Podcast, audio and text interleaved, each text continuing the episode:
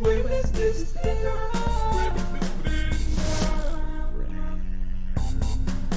Jueves de estreno.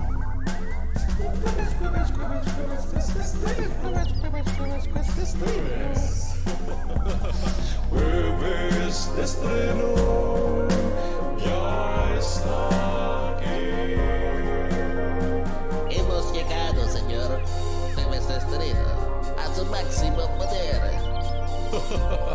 Ya lo veo. Jueves de estreno se está apoderando de todas las radios del país. Todas. No lo creo, señor. Activemos el retroprocesor.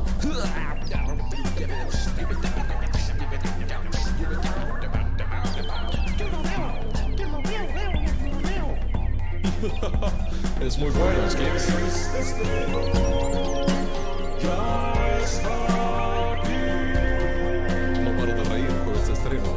Prepárense para el aterrizaje, jueves de estreno. Que te propaga Nave descendiendo. a seguir para adelante. Jueves de estreno.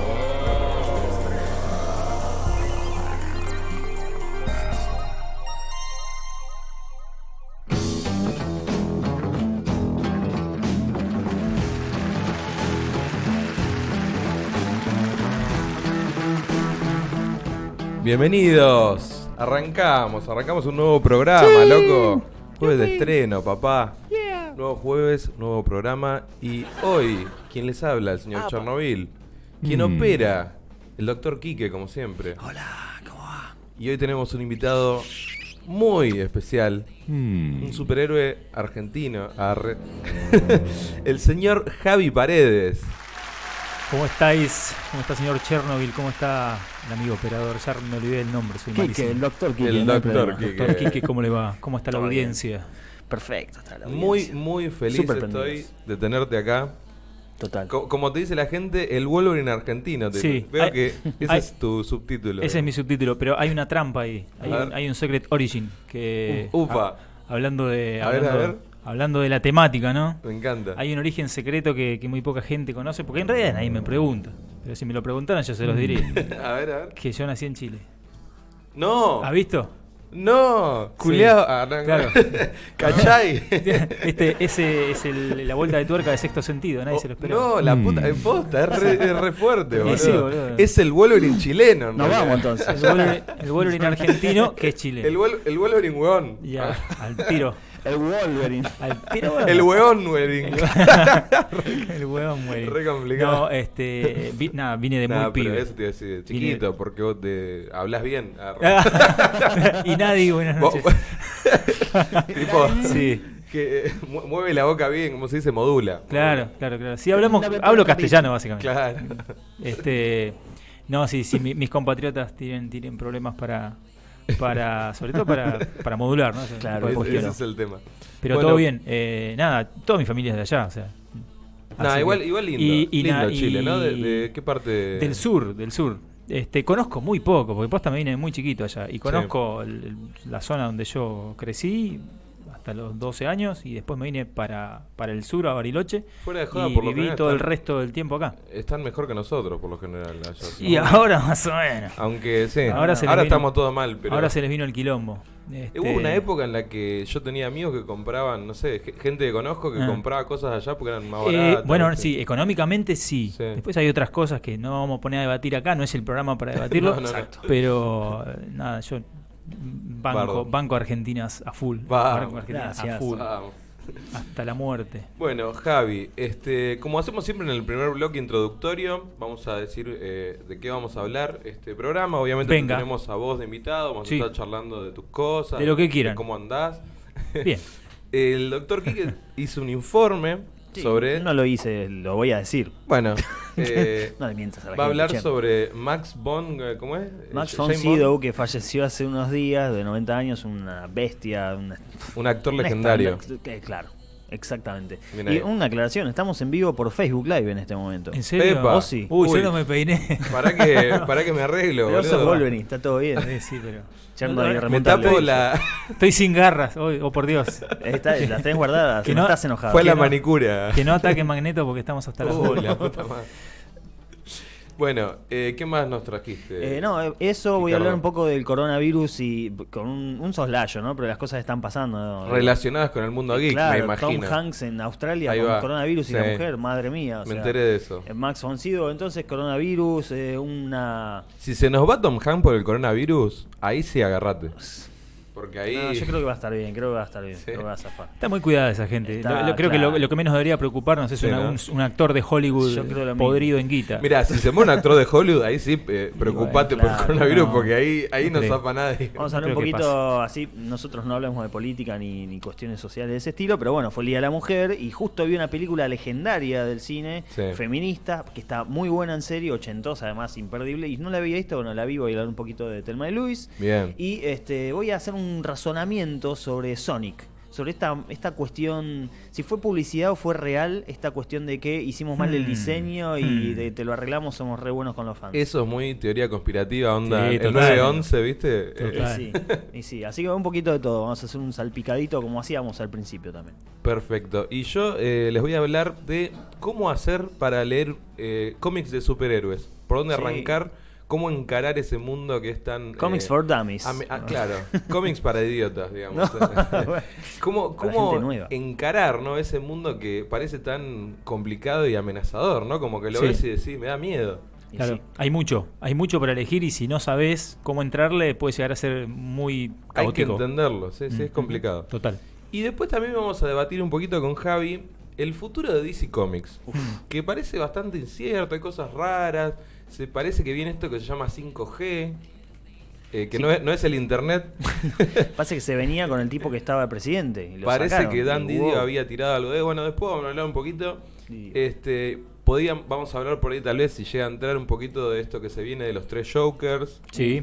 eh, ¿qué más de DC? Eh, Sí, bueno. a ver qué pasa. Se vende, no Ah. se vende, ¿no? ¿Se, se vende o no se vende a, a Disney? Compra Marvel. Compra Claro. Marvel a DC, se, O sea- se hace una amalgama nuevamente. Compra Di- Disney, compra Argentina. Ya nos en tiene el futuro puede ser, te digo. Ya nos tiene comprados el UCM, pero En el Está- futuro. Está a esto de empezar a comprar países Disney, ¿eh? De verdad. Eh, sí. Claro. mientras no lo acusen de monopolio, creo que Si Disney llega a comprar a Google, ya está, boludo. Sí. Y pero ahí ya está. Ya, ahí ya es el virus, en vez del coronavirus, el, el corona Disney. Imaginás dentro de unos años que sea, por ejemplo, Disney's Uruguay. El, Uruguay, el de Disney, ¿viste? Compró Disney. Ibas a Uruguay que eran todos medios Sí, príncipes, ¿viste? Bueno, Así, mínimamente una isla se va a poder comprar en algún momento, olvídate. Eh, no, pero la Dios cuestión mío. es ATT, que no le interesan los cómics. ¿Qué va a hacer? ¿Vende? ¿No vende? Ahí. Y ahí dice Marvel, yo tengo ganas de comprar. Me interesa, dice. Marvel. Me gusta, el arte. de DC, me gusta. Mickey. ¡Oh! ¡Qué interesante! Es muy interesante para comprar DC Comics. Por ahí, va risa- por ahí. risa malvada. bueno, todo eso vamos a hablar hoy si llega a entrar, no sé, ojalá Sí. que entre. Mm. Eh, ahora ya de entrada vamos a hablar de los estrenos de la semana. Sí. Hoy es jueves, jueves de estreno justamente. Mira, tenemos eh, dos preventas, o sea, no son estrenos, son preventas de películas que se vienen que me interesan muchísimo, sobre todo una. Ajá. Ojito, agarrate acá. Se, se estrena El tiempo contigo. En inglés es Weathering with You.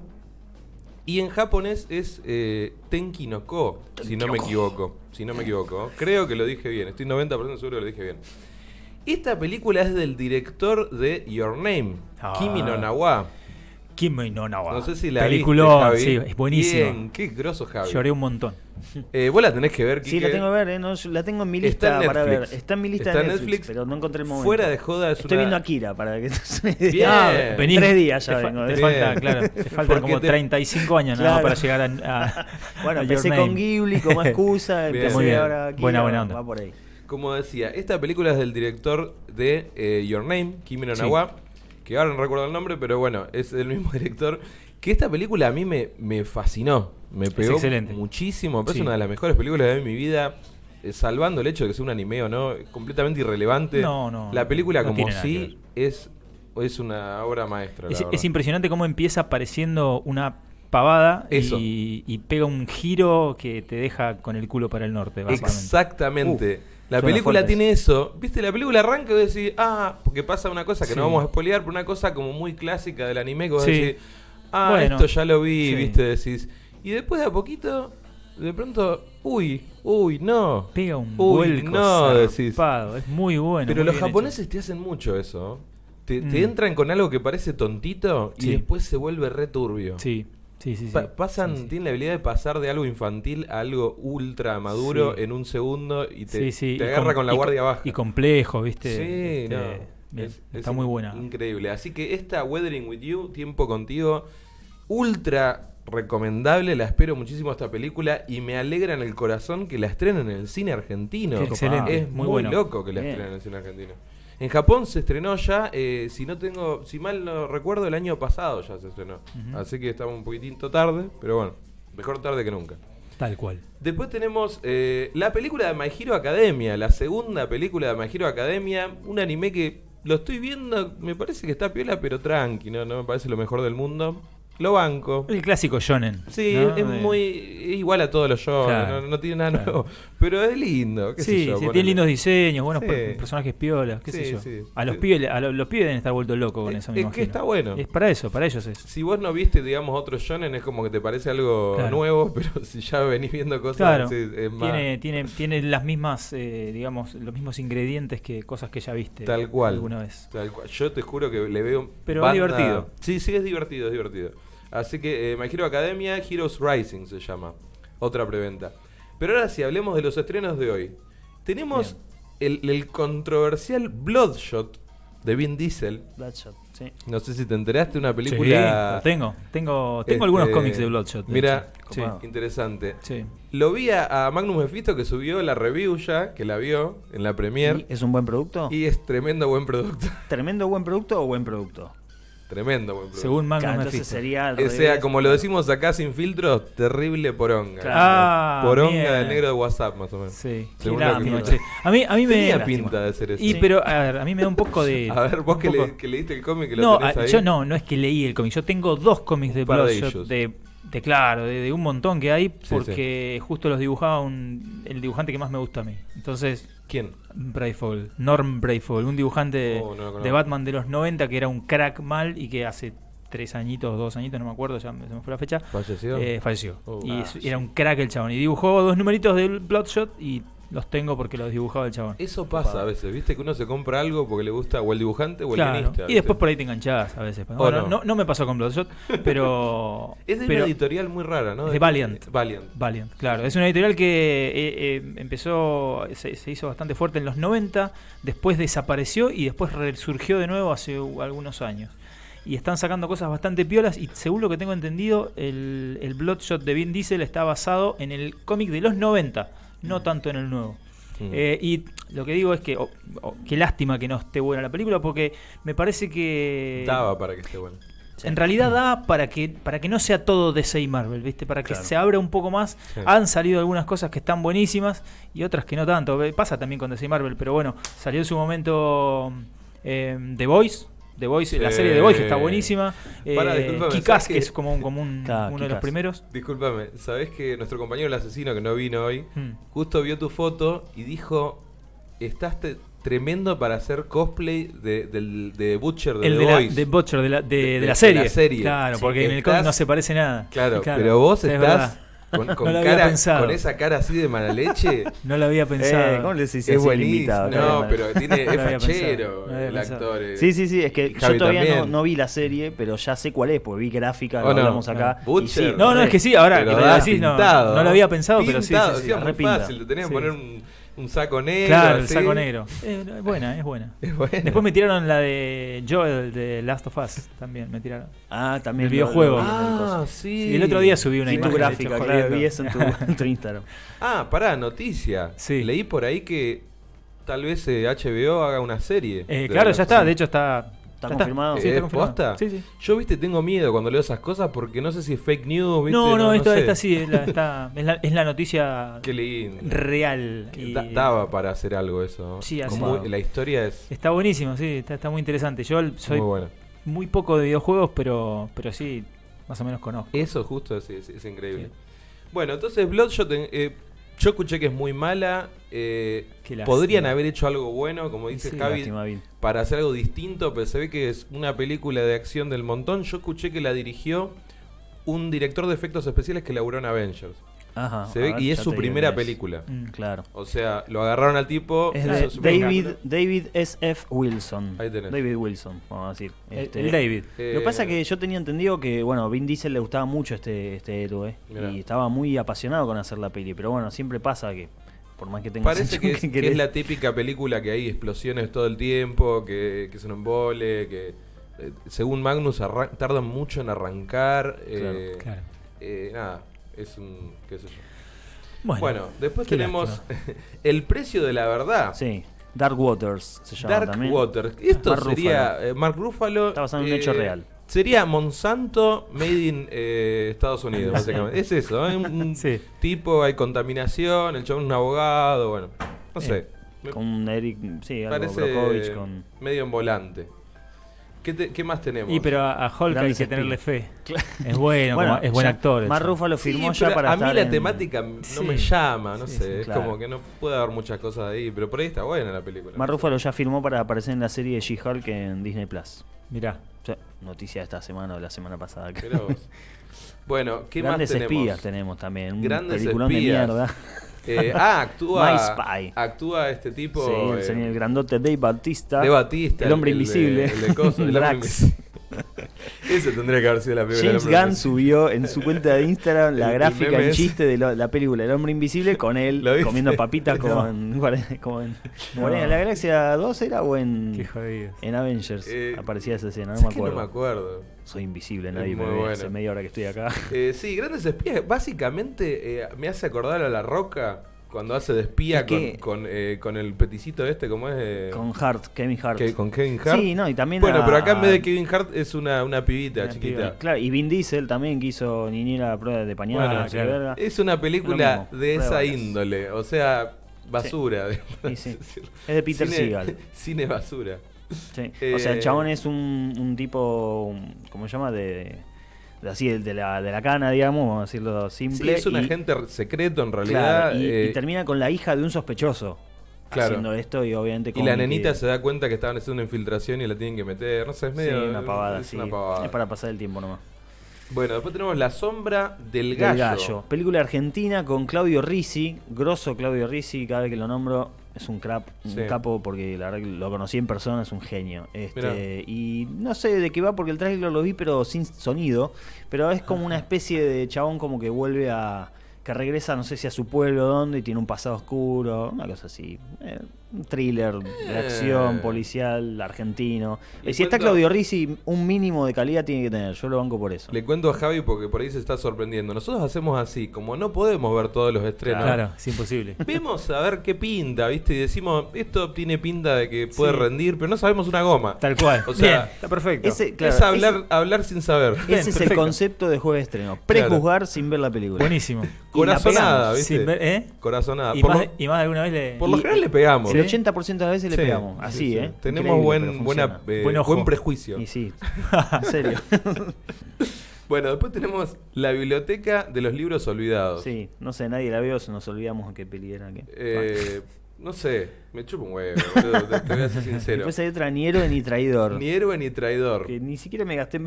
Eh, película argentina también. Claro. Yo vi la, la Eh, foto, hay un chabón con una guitarra. ¿Quién actúa? ¿Alguien conocido?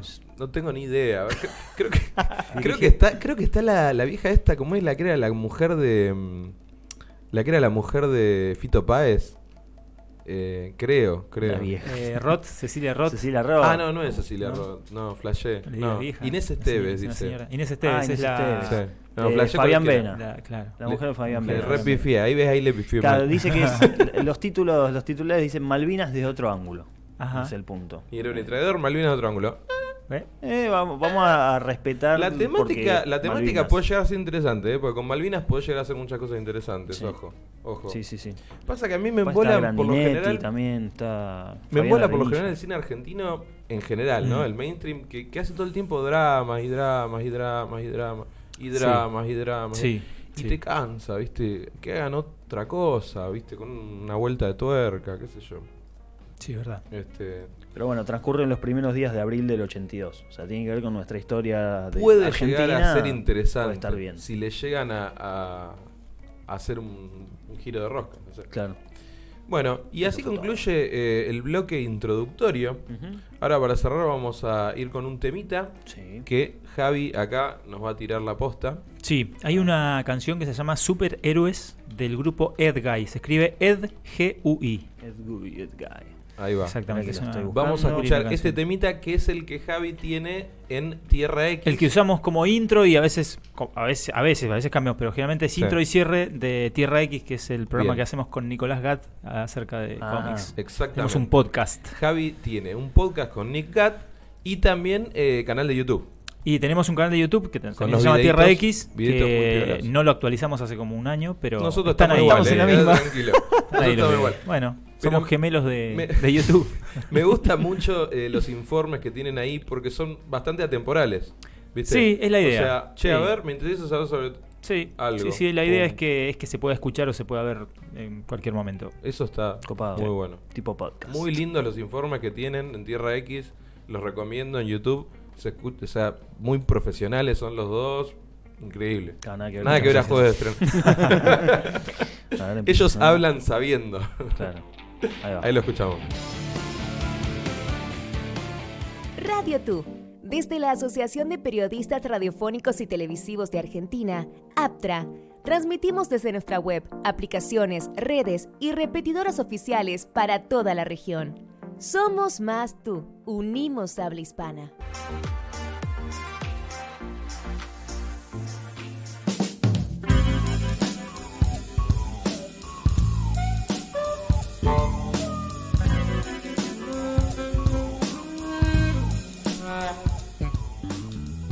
Hola, hola, volvimos. Qué linda esa música. ¿Viste? Un jazz Acid ahí. jazz. Oh, me encanta. Me encanta. este fondito. Bueno, gente, eh, vamos a decir las redes donde nos pueden escuchar www.radiotu.com o si no pueden bajarse la aplicación que está en eh, Play Store. Eh, esta música me hace me dan ganas de hablar sexy así. Mm, y habla sexy, ver, Entrar al Play Store, bájatela toda. mm. Bájatela toda en Play Store. mm, yeah. En Apple Store también. Come la manzana, John. Es muy de, de película porno de Film Zone. De, los- De, de de película los porno de 90. nivel, ¿viste? De, Extreme, de calidad. 2X. No guarra, fina, ¿viste? Claro, fina. Una película porno. Eh, Erótica, erótica. erótica. De, de esas que no muestran el pito. Porque Es verdad. Genitales. Siempre ahí. Exacto. Espectacular. Como, como Emanuel. Eh, con cristales. Mm. Mándanos un WhatsApp a la radio al más 549 11 5990 9078. Oh, sí. Mm, mándalo, mándalo de nuevo. Vamos, mándalo. Te ¿Cómo, quiero. cómo era la- el que, Que me corras. Para, para, no, que decía. eh, y, y decía basta, decía. ¿Cómo era la propaganda? Ah, la. No de nuevo, decía. No de nuevo. No de nuevo, decía. No, no, no. ¿Sabes que Te voy a tirar un dato muy gracioso. Sí. Eso era de una propaganda de Sprayet. Sprayet, de- claro, de- sí. De, una píldora, una boludez así de. como es para. ¿Pero era eso también o era la joda? No, no, era, eso. era- Era, era posta, era posta. para que separa el, Y- el- amigo. claro. sí, sí. Y escuchate esto, escuchate esto. El que hizo el doblaje ese Mm. fue profesor mío de doblaje. No, un viejo de acá, un viejo re épico de acá argentino Sí, sí, que lo sí. hizo eso. Y al chabón siempre lo, lo- lo agarraban por eso. ¿viste? Para eso. El chabón había hecho. Era un animal, pero le. No, no, pero el chabón lo- había hecho un montón de laburo, Claro. ¿viste? Cosas, y, y en unas re- en las reuniones lo- siempre, che, vos sos el que dijiste eso, como el niño yo no fui. lo agarraban Claro. con. Haz, quedó, tu, haz quedó. tu gracia. El estigma, Tipo, el estigma. sí, sí. Quedó No de nuevo decía. No de nuevo, decía. Era, Es muy bueno, Es, bueno, le es, sale igual. es muy bueno. Bueno, Bueno. em, las redes sociales de acá de la radio, Facebook, Twitter e Instagram, como arroba somos radio tú, nos podés seguir.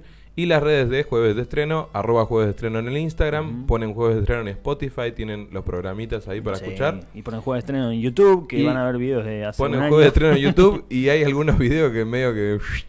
Pero en algún momento Claro. volverán ya. Cuando Jueves de Estreno sea una familia más grande, Una comunidad. tenemos que incorporar más gente. Porque como dijiste el otro día, cuando estaban los chicos de Street Fighter en comunidad, se progresa más, se sigue, se... Es verdad. no solo, solo no se puede hacer nada en la vida. Claro. Cosas No, sí se puede, se puede, pero en equipo mejor. Eh, pero- ¿Es eso o que te compre Disney? Claro. Son las dos formas de progresar. Claro. Bueno, por eso los buenos en las películas siempre ganan, porque tienen amigos. En cambio, el malo es re poderoso, pero es uno solo. Ahí va. Siempre pasa eso. Que no se junten los malos porque estamos No, hasta las pelotas. Bueno, igual los, La liga de la injusticia. los seis siniestros, no sé si. ¿Viste? Pero bueno, va por ahí, sí, total. Bueno, Quijote, este, eh, sí. ingresamos a tu clínica. Vamos a entrar a mi clínica. Espera, pongo. Por favor, a ver, busca la llave, ¿dónde Ya está? está, ya, ya la tengo. Triqui triqui. Vamos. Ingresemos.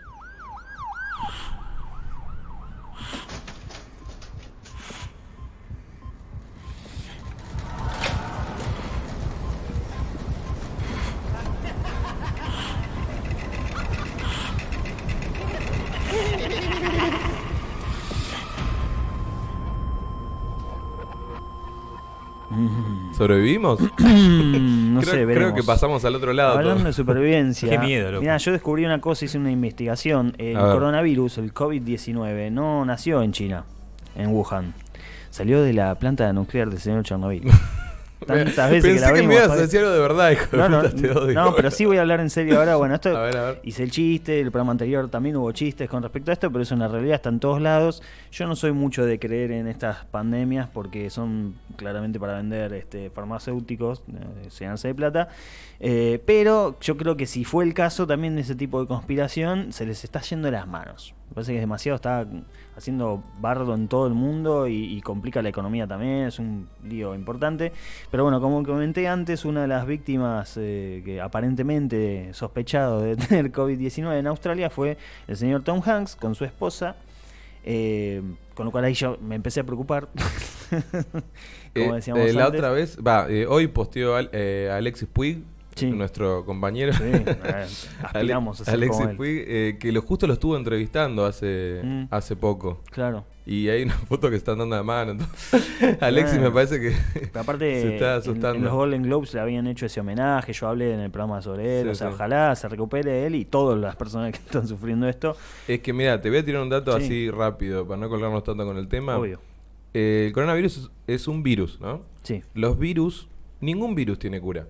O sea, fíjate, te lo dicen los médicos toda la vida, todo lo que es viral, el virus tiene un proceso de incubación, eh, muere y listo. Siempre cuando tenés algo viral, te dicen, tenés que esperar, te dicen, tenés que esperar a que, a que termine el proceso, es un proceso. ¿No? Y después Sí, el, el virus... proceso es que te cagas muriendo, ese es el problema, boludo. No, bueno, a ver, sí, cuando es un virus muy agresivo, justamente, por ahí Claro. no podés sobrevivir el proceso, que Claro. justamente es lo que le está pasando al coronavirus, pero este, el virus es eso, o sea, ningún virus tiene cura, eso de la cura, ningún Mm. virus tiene cura, ninguno. Y supongo que podés retrasar el proceso o, o calmarlo. Lo único que hay que hacer es poder sobrevivir el proceso, justamente.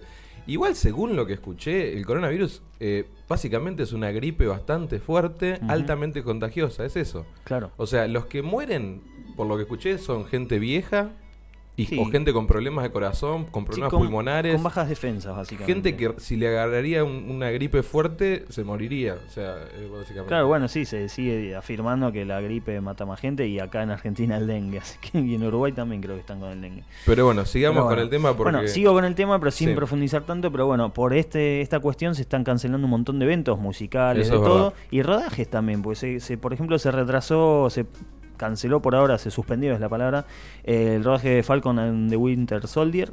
Por el ejemplo, coronavirus. Por el coronavirus. Ah. Eh, parece que tienen que grabar todavía unas escenas en otra ciudad, pero está por ahora suspendido. Pará, Eh, yo escuché que. Mulan. También, lo iban eh. a, iban a estrenar Mulan en China y lo cancelaron por el Y lo coronavirus. cancelaron, exactamente. O sea, todo lo que tenga agrupaciones de varias personas, de mucha gente, digamos, se está posponiendo, cancelando. El Lollapalooza acá en cuanto a la música, una gira de No Te Va a Gustar en el sur, o sea, de todo se está cancelando. Maroon 5 iba a tocar, no toca. El mundo se está deteniendo. Está- por eso digo, es demasiado grave. Si realmente es como yo, como en otros casos, como la gripe A y todo eso, una cuestión para venderte remedios, yo creo que ahora se les escapó las manos posta.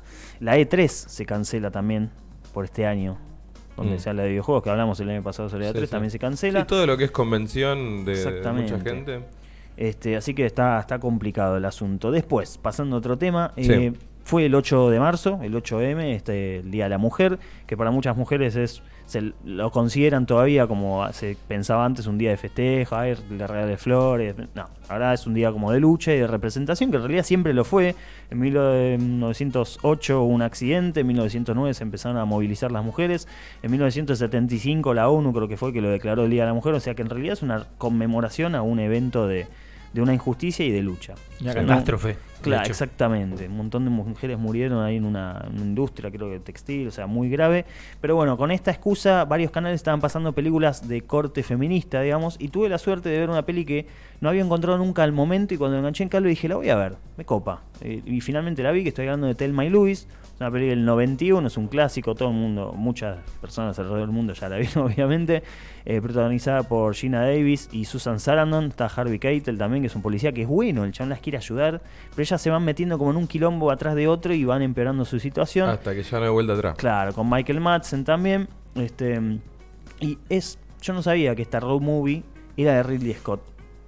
Pero es de Ridley Scott. O sea que ya tiene también, además de ser un clásico. ¿La dirigió Ridley Scott? La dirigió él, exactamente. Mirá. Está No la- ideada y no la escrita por una esa. mina eh, co- que se llama Kelly Curry y está dirigida por Ridley Scott. Y está Brad Pitt también, que hace un papel espectacular. ¿Está Brad bueno. Pitt? Sí, es un chaboncito que. eh, Se nota, que, se nota que hace mucho que no la veo a la película. Claro, y tiene música Hans Zimmer, chabón. O sea, ¿Vos? tiene un montón de cosas copadas. Yo no sabía Claro. porque no le había podido ver todavía. Es re vos, Quique. O sea, ¿Por Quique. qué? Porque Quique es el clásico de acá. O sea, del programa es el clásico. El- el- el- todo lo que es clásico es Quique. O sea, Claro. cine clásico. De los eh, 80 para atrás es lo suyo. No, 90 No, también. Sí, 90, no, me 80, gustan muchas 90. cosas del cine actual también, pero sí, me, tengo como una especial. sos muy clásico. Sí, un especial cariño por las películas, sobre todo de los 80s y 70, onda. 80, 90. Me encanta demasiado. Ganó el Oscar a mejor guion original también la peli. La verdad que está muy buena y realmente te muestra dos minas, dos mujeres que en un mundo machista real, como es todavía hoy, eh, se manejan y, y, digamos.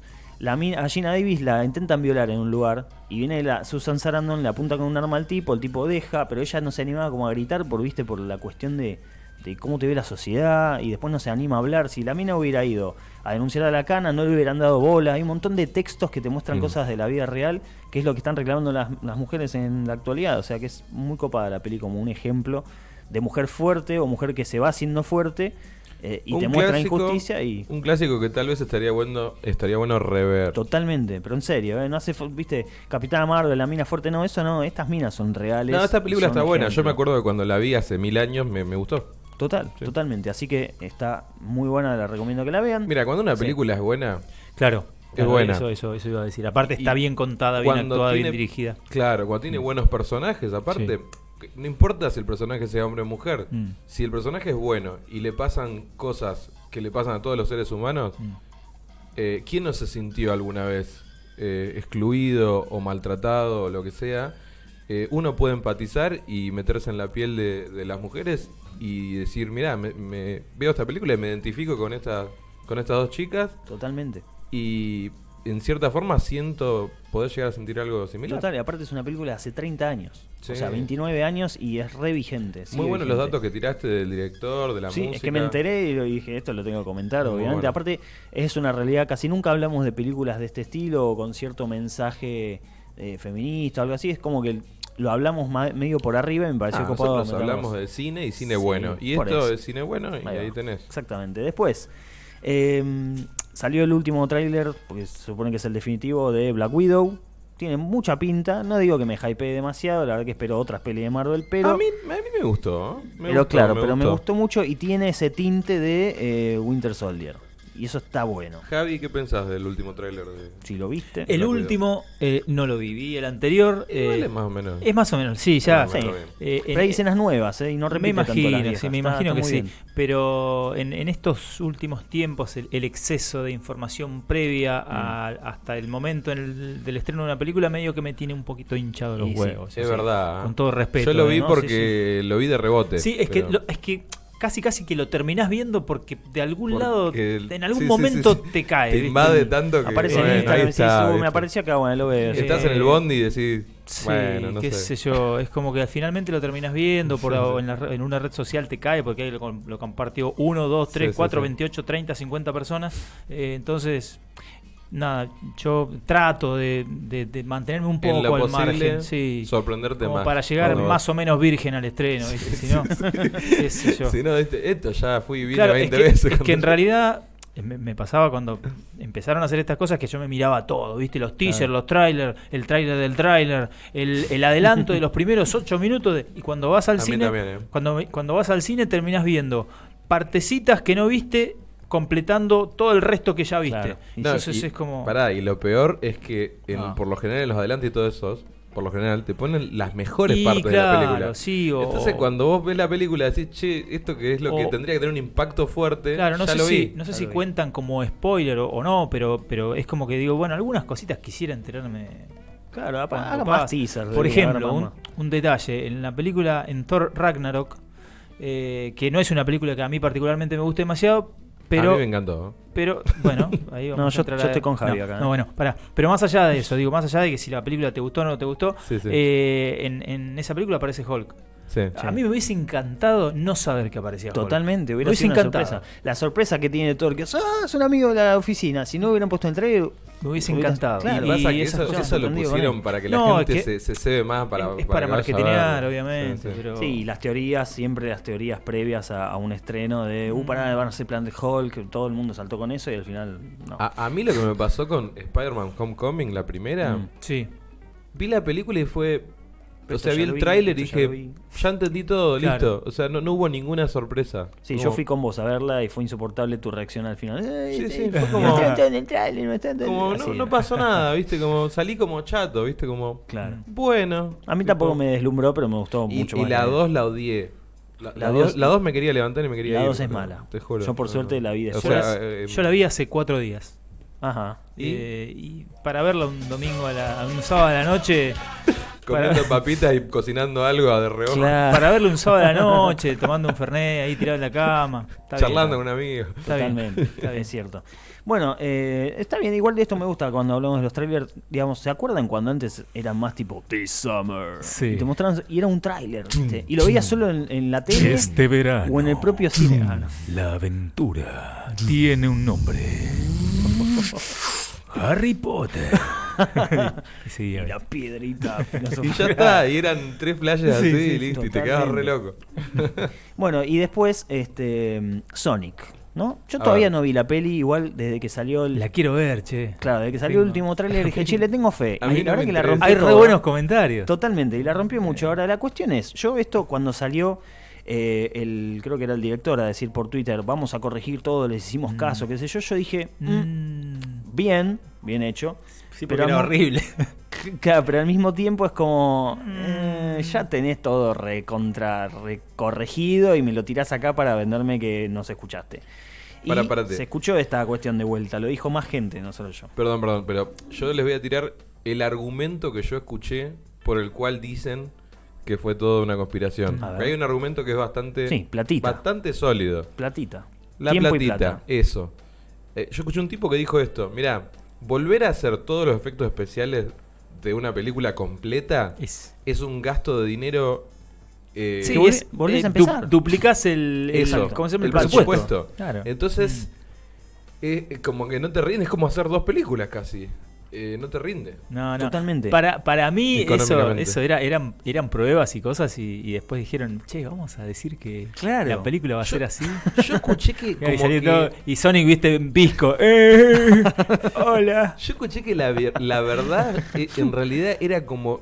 Lo que escuché yo era como que la verdad es como un término medio, tal vez. Como que estaba precocida. Sí, Pasa que fue, claro. fue una ¿no? prueba de humanizar. estaba precocida. Sí, sí, sí. Le faltaba una vuelta de, de horno. Claro. Y Fue ya. una prueba de humanizar el, el concepto de Sonic y dijeron, no, lo descartaron. Mm. Empezaron a hacerla bien, postas, como si hubiera sido un concept art. Claro. Es más barato hacer un tráiler falso, como ya hizo Disney en su momento muchas veces con Marvel, Sí. que hacer toda una película en un- de vuelta. ¿viste? Entonces la corrigieron toda, dijeron, che, pará, larguémoslo así, que está mal.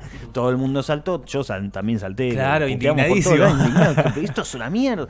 Y lo corrigieron, ah, Claro. grande. Entonces todos van al cine porque, eh, la corrigieron. Pero O en sea- realidad nos venden algo como tenía que ser la entrada. Entonces, Básicamente, si no hubiesen hecho esa movida, la mitad de la gente se iba a enterar que estrenaban Sonic. O sea, Exactamente. Eso literal, es verdad. ¿eh? Eso es verdad. Es así. Eso es verdad.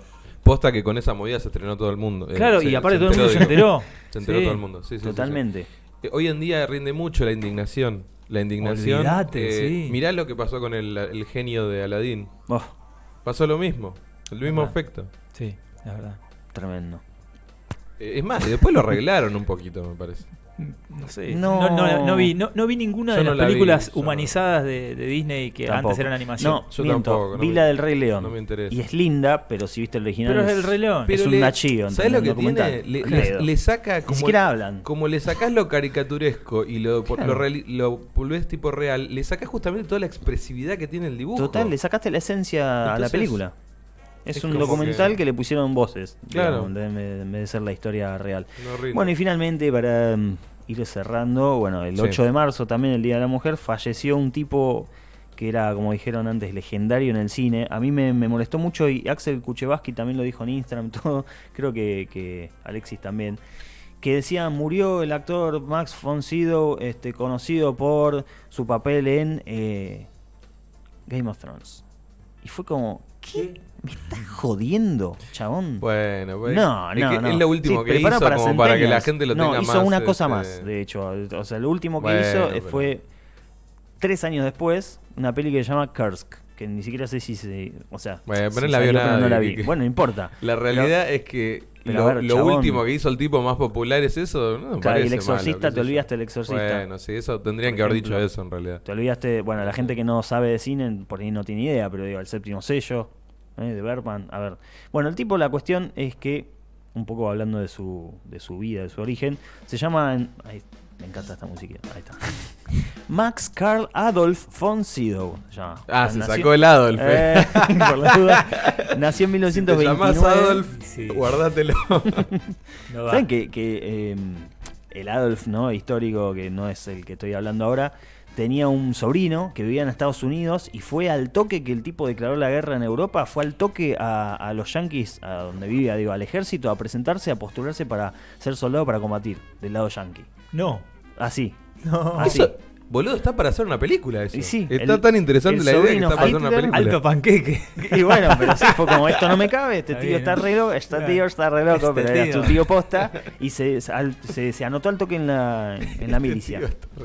Jodido. Está muy bien. Bueno, decía- tenía, tenía, tenía buen corazón. Claro, total. Y bueno, Mars eh, nació el 10 de abril del 29.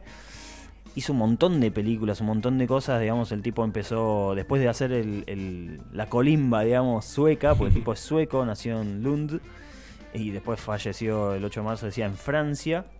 Después de cumplir el servicio militar, se mandó al Teatro de Arte Dramático, Dramaten, en Estocolmo. Empezó a actuar en el 48, en el 51, qué sé yo. Y en toda esa carrera teatral conoció a Ingmar Bergman. Con, lo, con él, digamos, terminó actuando en este El séptimo sello, que decía que es una película muy, muy importante para la historia del cine del año 57. Todos los que estudiamos cine alguna vez la tenemos que haber visto, aunque sea una vez. Yo la vi dos, creo. Es larga, es densa, pero es muy interesante cómo te muestra el medioevo, cómo te muestra un montón de cosas. Y el personaje de él juega al ajedrez con la muerte. Esta Uh. muerte es la que después Ian McKellen ¿Sabes en la película eh, Esa El último escena- gran héroe. Sí, Sí, Perdón, sí, pero esa escena es épica. obvio. La de que juega la. O sea, yo la película esa no la vi, no me acuerdo de haberla visto, pero la escena esa me acuerdo de haberla visto en algún lado. Es que está replicada en un montón de lugares, Sí, seguro. sí, sí, pero bueno, la, la- esa escena se la ve replicada y el personaje de la muerte, no justo el de él, Mm. toma protagonismo en El último gran héroe, la película de Schwarzenegger, que con ese ticket entran en las películas. Ah, sale Ian verdad, McKellen, boludo. se acerca hasta Schwarzenegger, que está muriendo en el mundo ¿Te real con el acordás? pibe. Y le Sí, dice, sí. no, no se lo lleve, que yo, no, no, él, él no, lo, no lo tengo en mi lista. Vos sí, pero te vas a morir de viejo. Es verdad, vuelve. es la muerte, boludo. de la Salió del película séptimo esa. sello. Era- Mirá vos. Qué linda película No tenía esa. ese- boludo. Muy no buena. tenía ese dato. La recomendé acá también. Esa película es una película sobre películas. Totalmente, es una peli es muy una buena. meta película. Se la tiene como una película mala, pero es increíble No, esa no película. es Para mí me mala. encanta y también cada vez que aparece en el cable la veo. Después Hermoso. estuvo en Fresas Salvajes, también de Berman, y en El Manantial de la Doncella, películas del 57 y el 60. Todos los nombres originales son imposibles de leer, ni siquiera son, Te digo, creo. Un tipo que la verdad que vivió muy fructífero hasta los 90, hizo cosas estos últimos años, un tipo que vivió una vida bastante piola, ¿no? ¿Quién decís? Él, Sí, Foncido. sí, sí, Sí, digo. claro. Este, después, Laburó bueno, hasta, hasta el final, hizo cosas copadas. Total, estuvo Claro. a punto de. Porque acá no estoy seguro de lo que yo mismo anoté, pero no sé si interpretó o estuvo a punto de interpretar al Doctor No en la primera peli de James Bond, por ejemplo. Mm. Este, y después hizo de eh, Jesús en una película de George Stevens, una producción de George Stevens. No sé. Eso no, no lo Bien. tengo bien. Datos. Dato Claro, datos, datos que están ahí sueltitos. Después hizo, a ver, espera, tenía en la lista acá. Eh, estuvo con Woody Allen en Hannah y sus hermanas. Estuvo con Lynch en Dune. Mira. Una peli muy Mm. interesante, medio rara y no sé si No, le la hace peli es una justicia, cagada. pero interesante. Está él también. Yo escuché, pará, Sí. escuché que eh, van a hacer una adaptación de Dune ahora dentro de poco. Sí. Parece que se viene. Dune es, es una de las. Desde Frank Herbert es un libro de ciencia ficción. No es un libro, son varios. Es una de las historias de ciencia ficción más zarpadas de toda la historia. Ujú. Eh, y si se llega a adaptar bien, agarrate Star Wars. Ah, olvídate. Así te digo. Olvídate. Estuvo. Era amigo de Marcelo Mastroianni, por ejemplo, un actor italiano también muy reconocido. Trabajó en Los Tres Días del Cóndor de Sidney Pollack. Trabajó en El Viaje de los Malditos de Stuart Rosenberg. Trabajó en Conan el Hizo Bárbaro. de todo. Hizo de todo el chabón. Trabajó en Conan el Bárbaro en el 82. Mirá, qué película bizarra esa. Qué grande, qué grande Arnoldo. ¡California! Después actuó en. James Bond, Nunca Digas Nunca, en el 83. Eh, ¿Qué más? ¿Qué más? Bueno, llegó a actuar finalmente en Hollywood una película muy, muy recordada. Estoy hablando del Exorcista. Sí. Hace de- del padre, Mirá, básicamente el, el cura. Sí. Yo admito que no, nunca vi El Exorcista. ¿Sabes por qué? Pues me da mucho miedo. No, pero te lo juro. Veo el tráiler y me cago en las patas. Digo, no voy a ver esto, boludo. Es como cuando, no sé, como que, hay una casa vieja y se abre la puerta y él me dice, vení, ¿viste? Y yo No, digo, no. no, yo sigo caminando, bueno, te juro. No, no está Me da, complicado. me- me da mucho miedo, boludo. No sé, algún día me voy a tener que hacer macho y verla, boludo. no sé. Y estaría bueno. es una película del 73, o sea, es, como decía, uno de los papeles más conocidos de Max. Este, el padre de Merrin, creo que se llamaba, el protagonista. No, no, daba mucho miedo en los 80 esa película. Sigue dando miedo, obviamente es súper Me respetable. da mucho asco el vómito, boludo. Claro, pero no te da miedo que no te No, puedes ir a dormir. Lo que Claro. pasa es que sabes que la actriz después no, no terminó muy bien, digamos, como que tiene toda una... Pero la cara de la mina es ahí. terrible, boludo. Muy zarpada. No, a es mí muy ya zarpada la igual. cara de la mina me- me- como que me queda impregnada. en- no sé, cierro los ojos y la sigo viendo, ¿entendés? es como muy fuerte la imagen, boludo. Bueno. Después, eh, en el 88 dirigió una película, Katinka, que no la vi. se Katinka. llama Beth Wegen o algo así. Tengo que ver bien cómo se dice el idioma original. Este, después actuó también, yo no sabía esto, en la película Despertares del 90 de Penny Marshall, donde está eh, Robert De Niro. Es una película impresionante. Es para verla con mucho cuidado y pañuelitos cerca. Posta, es, durísima. es muy dura y es con- con No la conozco. Sí, bueno, por ahí no la viste ¿Cómo se nunca, pero Despertares, en inglés no me acuerdo el título original, pero significa exactamente lo mismo. Bueno. Awakenings es el nombre original. Y actúa, un dato curioso, la, la voz eh, que hace de Marsh en Los Simpsons en Estados Unidos, esa actriz actúa en esta película. Nada, un datito ahí suelto, pero yo cuando lo vi, la escuchaba la voz y digo, no, esta voz la conozco. Y era, era de Los Simpsons. Este, después, Hasta el fin del mundo, de Wim Wenders, otro director de la puta madre. Está en Just Dredd, con Stallone también. El Está- juez. El juez. Ahí me acuerdo, ahí me Está, acuerdo. el juez. Está en Minority Report del 2002 de Spielberg. No, esa película me encanta. Es muy buena. Es un Está en caño. Shatter Island de Scorsese del 2010. Uh, esa también me gusta, boludo. Está en Robin Hood de Ridley Scott. Ah, esa ya no. Nos chupan huevo. y está en Star Wars también, en la, una de la, del 2015. Y en el 2016, como decía antes, estuvo en Game of Thrones en la sexta temporada. Este, y bueno, eso. En realidad son muchas más películas, tiene muchas pelis Ah. con idiomas. Pará, tengo un dato eh, que no me acuerdo. A ver, eh, díganme a ver si estoy diciendo una boludez o no. Mm. Eh, tengo entendido que en Game of Thrones el chabón eh, hacía, interpretaba un personaje ciego y me parece que el chabón se había quedado ciego posta, ¿puede ser o no? No, ese es otro. Ese, ese personaje está en la guardia. Ah, es otro no sé qué. viejo, me es un confundí viejito de que el actor era ciego. El Sí, actor es, es ciego verdad. y hace de ciego. Es verdad, No, me no. confundí de, viejito. Nada que ver con él. Pero bueno, eso posta un montón de otras películas. Yo acá no tengo la, la lista completa, obviamente, estaríamos tres días. Pero es impresionante. La, la carrera fue muy prolífica de este tipo. El vuelo Actor del águila. Qué sé yo. Tirate- Está Flash Gordon también. No, 80. esa película es un delirio. No la vi nunca todavía. Pero... Tírate, eh, para que la gente tenga tres, tres, tres recomendaciones. Bueno, El Exorcista, Sí. seguro. El, el séptimo sello, Mm. que es un clásico. Y, eh, ¿a cuál puedo decir la tercera? Mm, ¿La de Niro? Y Despertares, sí, pero porque. Despertares es impresionante. Esa peli otro día lo voy a hablar. Es muy fuerte, posta hay que verla con Tisú al lado, para llorar porque... Viste es- que sos igual que yo. es muy bueno. Tirás las palabras en inglés, boludo. Obvio, es- es- es- hablo spanglish todo el tiempo yo. Este, bueno, nada, recomendadísimo, por favor no lo tengan solamente como el viejo que estuvo en Game of Thrones porque hizo muchas más cosas y forma parte de la historia del cine. Se fue de gira, como dice la gente del teatro, y esperemos que esté descansando y que renazca en otro actor. No, ya Me estoy encanta. carajo. Bueno, eso, con eso ¿Qué temita? Mira, en realidad nos vamos con un tema musical que nada que ver con lo que acabo de decir. No Es simplemente un artista que este, también se fue de gira hace muchos años, yo me enteré, hace muy poco, lo descubrí al tipo, lo empecé a escuchar y hace muy poco me enteré que en realidad ya no estaba entre nosotros. Es un rapero, es venezolano, era venezolano y eh, es una canción que tiene un mensaje positivo dentro de todas las cosas negativas, pero realistas que el chabón tiraba siempre en sus, en sus canciones. Así que vamos a escuchar de Cancerbero. Mañana será otro día. Ahí va. Vamos con eso y ya volvemos. Somos teatro. Somos entretenimiento. Somos actualidad. Somos cada vez más parecidos a nosotros. Somos más tú. Unimos habla hispana.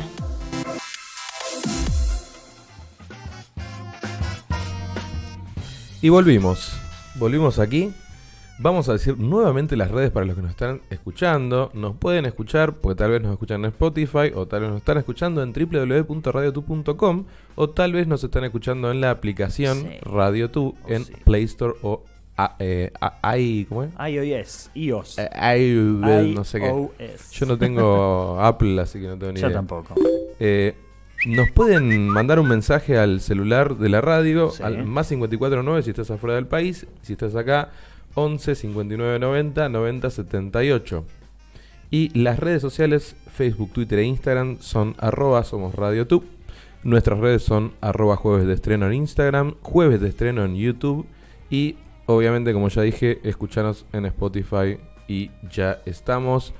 Estaríamos ingresando finalmente al, al final del recorrido, Sí. que sería la planta nuclear. Quería decir dos cosas antes de Sí, entrar señor. ahí. Eh, en primer lugar, tenemos un saludo para el señor Javi Paredes, que en realidad lo único que dice es Javi Paredes es un crack. Bueno, muchas Bien. gracias. Y el WhatsApp tiene una. Es mi una- vieja. tiene una foto de- del Joker de Jack Nicholson, pero Bien. más que eso no, no tenemos info. Pero bueno, gracias, eh, fan eh, desconocido, vamos a decir. Y después, en segundo lugar, un segundo más del coronavirus. Recordemos que estamos en la casa de Aptra, la casa de los Martín Fierro. Y parece que los Martín Fierro de aire se posponen o se cancelan. Mm. Así que estamos jodidos. Epa, llega- llegó hasta Aptra. Tengo miedo. Tengo miedo. Tengo miedo. Ahora, Bueno, no sí. tengo confianza. Ahora sí, ingresemos a la planta, por favor.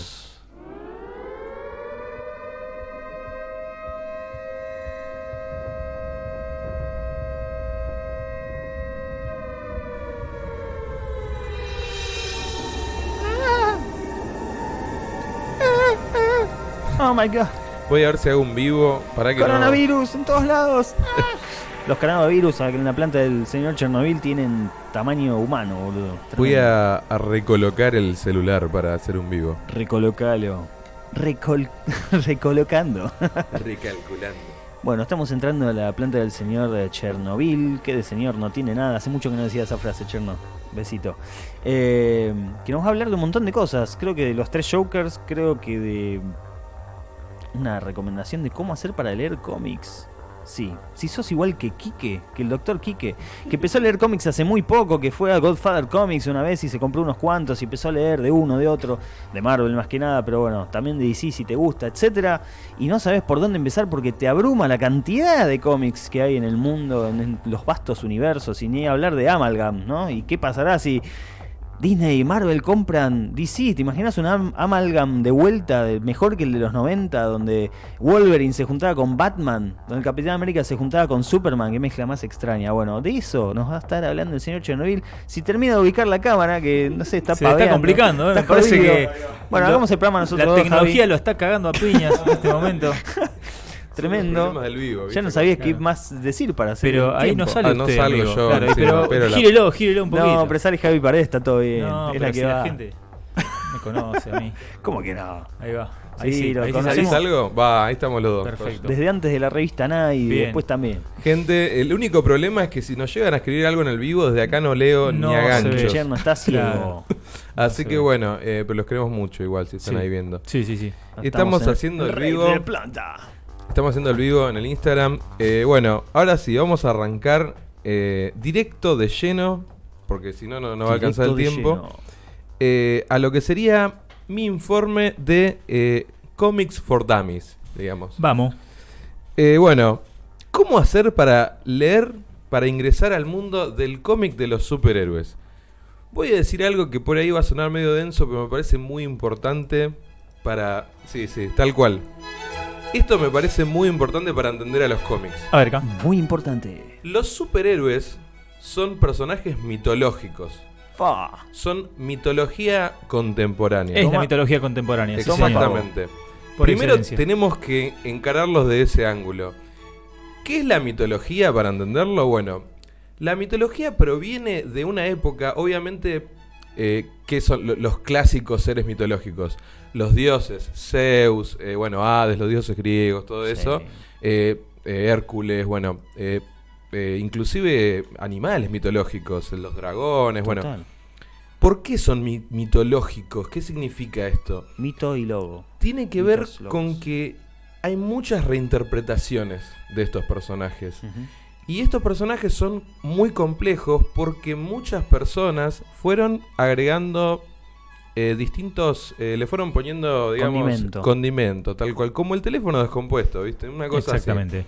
Pero qué buen teléfono descompuesto se armó a veces, ¿no? Exactamente. Entonces, eh, lo que pasó fue, se fue complejizando a través del tiempo, ¿no? Como, como el vino, ¿viste? Que lo dejas y lo va madurando y va tomando mejor cuerpo, Se ¿no? va sentando, Exactamente. cuerpo. Lo mismo pasó con estos seres mitológicos. ¿Qué, ¿Qué pasó? A ver, en la época oscura, allá hace mucho tiempo, hubo una época donde no habían escritos.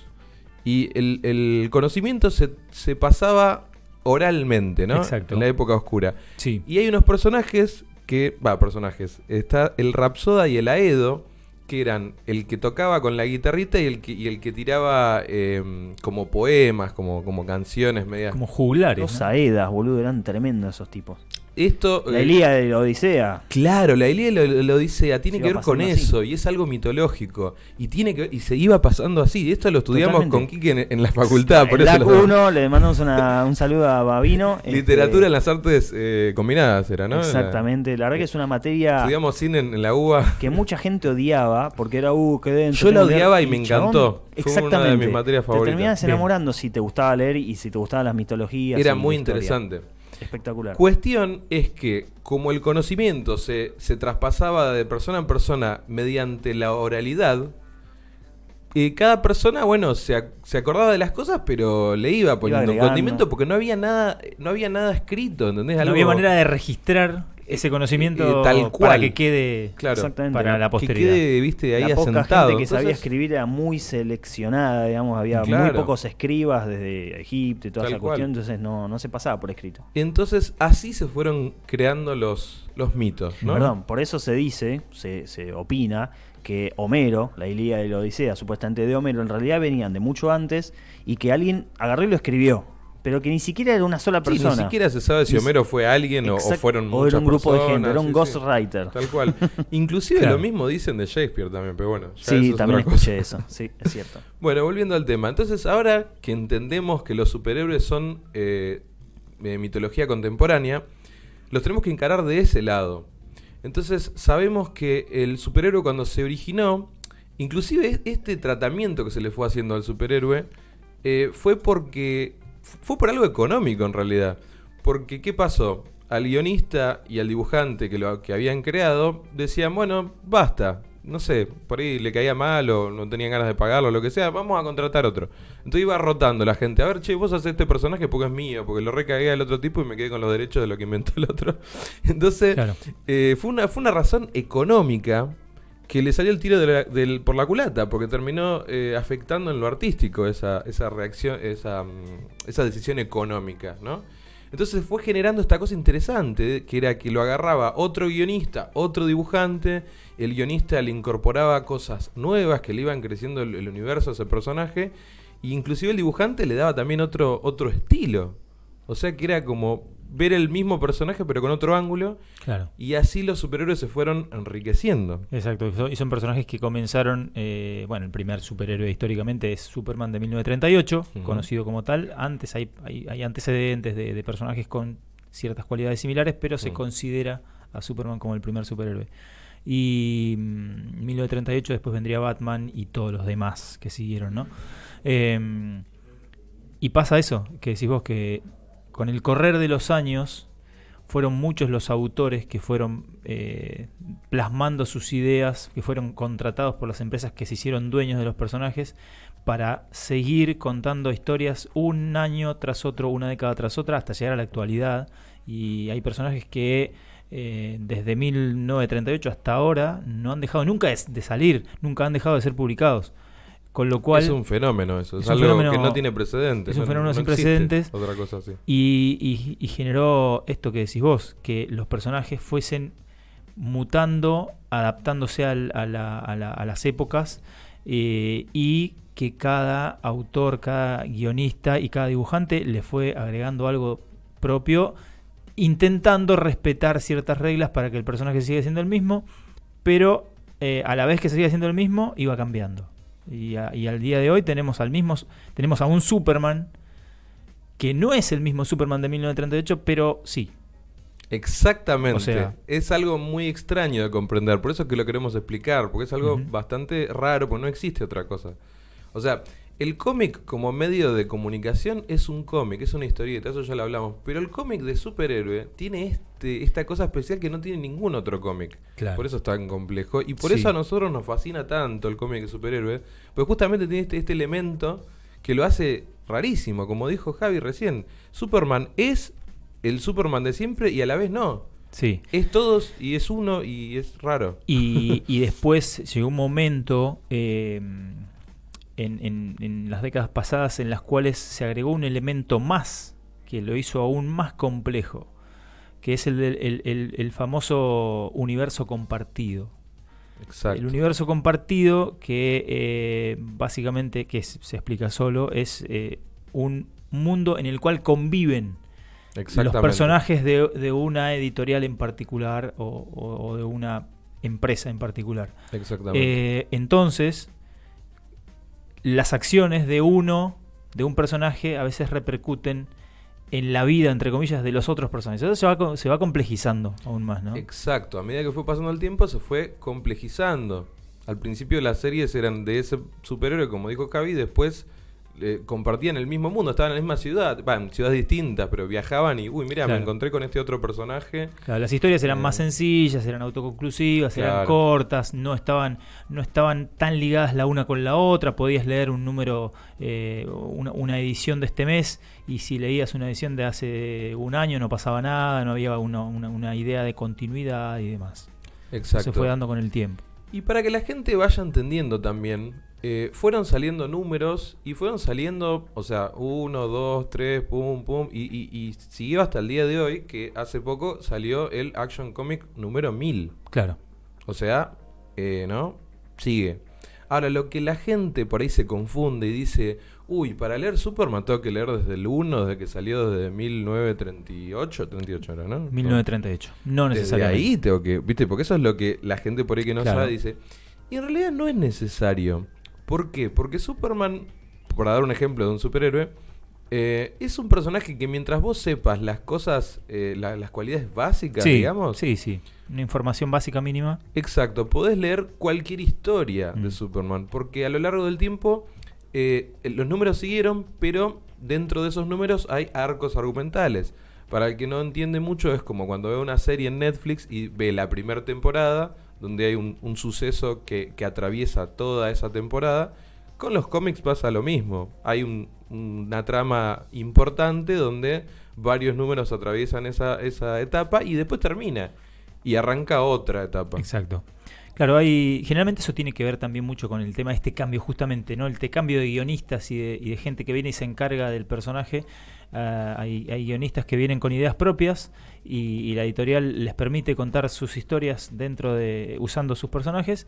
Hay veces que es al revés, que la editorial dice, mira, quiero contar esta historia, contratan a un este, guionista, un, un escritor para que este, vaya por ese lado eh, y entonces tiene que ver con eso, ¿no? Cada, cada cierto tiempo hay, hay historias que empiezan y terminan eh, y cierran una etapa. Después empieza otra etapa que vendrá otro guionista, otro dibujante y comienza una etapa nueva y demás. Exactamente, exactamente. Entonces cada etapa, como dijo él, tiene por lo general un guionista o, o un artista que le da su, su digamos, su... Su impronta, su, su- su le, le impronta. deja su marca o, o- o tiene su aporte propio de cada, cada artista, cada guionista tiene una visión diferente a veces. Entonces con esos elementos ya se nos empieza a aclarar bastante el panorama ya, teniendo en cuenta todas estas cosas.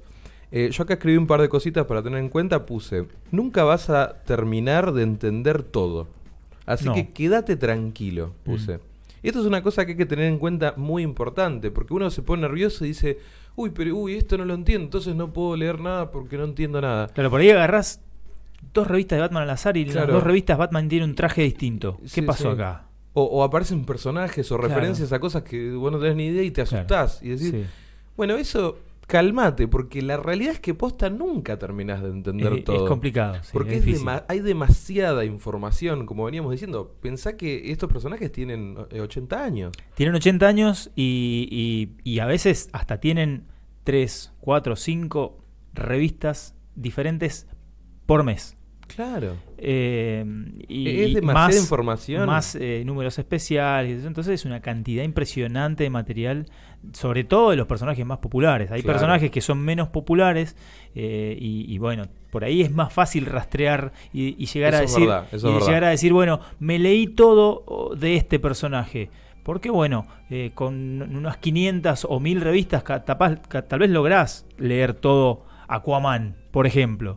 Sí. Pero no sé si alguna vez vas a poder le- lograr leer todo Batman. Es imposible, es humanamente imposible, no te alcanza el tiempo. Es verdad. Pero justamente eso tiene una gracia. Sí. Justamente es interesante eso, de, Exactamente, de sí. no poder nunca descular y que siempre haya algo. Es como una fruta que la exprimís y sigue habiendo jugo y sigue Total. habiendo jugo y no se termina de exprimir más la fruta. Totalmente. Es eso. es una muy buena analogía. Gracias. Entonces, gente, quédense tranquilos si no entienden algo. Y justamente yo acá puse, si no entendés, googlealo. Por hoy por hoy, ejemplo. hoy por hoy Googlealo. tenemos esa herramienta hermosa que es Google que, que te, te despeja este tipo de dudas, ¿no? Claro. Eh, que tiene que ver, bueno, sirve para muchas otras cosas mucho más útiles que esto, pero en el caso de que estamos hablando acá, eh, es muy aplicable. Si básicamente de golpe te compras una historieta, no sabes cómo continúa, no sabes de dónde viene, googleas y ya está, encontrás la respuesta. Exacto. Y ahí te pueden indicar, de hecho, dónde comprar lo que sigue, dónde... Y justamente eso es lo lindo, que vos te vas armando como, viste esa gente obsesionada en las películas que tiene que tiene una pared llena de, de pines con fotos y va enganchando y va haciendo toda una conexión. Bueno, Claro. eso es lo que uno hace cuando lee cómics. Exactamente lo mismo, quiere entender algo y empieza a decir, ¿y quién es este? Vas lo googleás. Claro. Ah, y eso te salta otra duda y así Claro. conoces a otro personaje. Total, Y estás totalmente. todo el tiempo conociendo información nueva y personajes nuevos y eso es lo lindo Sí, de sí, los sí. cómics, justamente. Sí, sí, Incluso, incluso también se puede dar eh, al revés por el lado de los creadores. De golpe en- eh, leíste una historia de un personaje y decís, che, esto está muy bien escrito. ¿Quién lo escribió? Tal. A ver, y buscás, ¿qué, qué, qué otras cosas escribió este fulano? Exacto. O che, este dibujante me encanta. ¿Qué otras cosas hizo? Y por ahí hizo, eh, vos estabas leyendo un cómic de Capitán América y también resulta que hizo Mu- Mujer Maravilla, Linterna Verde o, cualquier otra cosa. Y decís, uy, a ver, voy a mirar esto. Y Entonces, una, una vez que entraste en este mundo, te enloqueces. Porque una cosa te lleva a la otra y a la otra, información, información, información. Y te, te, te, te receba.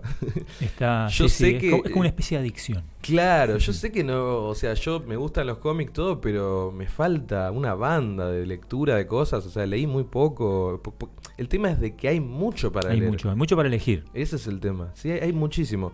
Entonces, si vas a empezar a leer cómics, eh, nuestra recomendación por ahí, va- vamos a, a hablar de una cosita mm, de, de los formatos, que me parece muy Los interesante. formatos, Hablemos sí. de los formatos, que es muy importante.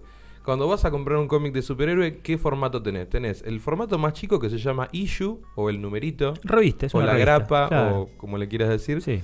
Eh, La, revista con- un- la clásica revista con ganchitos. Claro, es un tomo chiquitito, un, que- un numerito que vienen entre, entre 36 y 38 páginas, creo. algo así, 32 ¿no? páginas creo que son y generalmente son 20 y pico de cómic.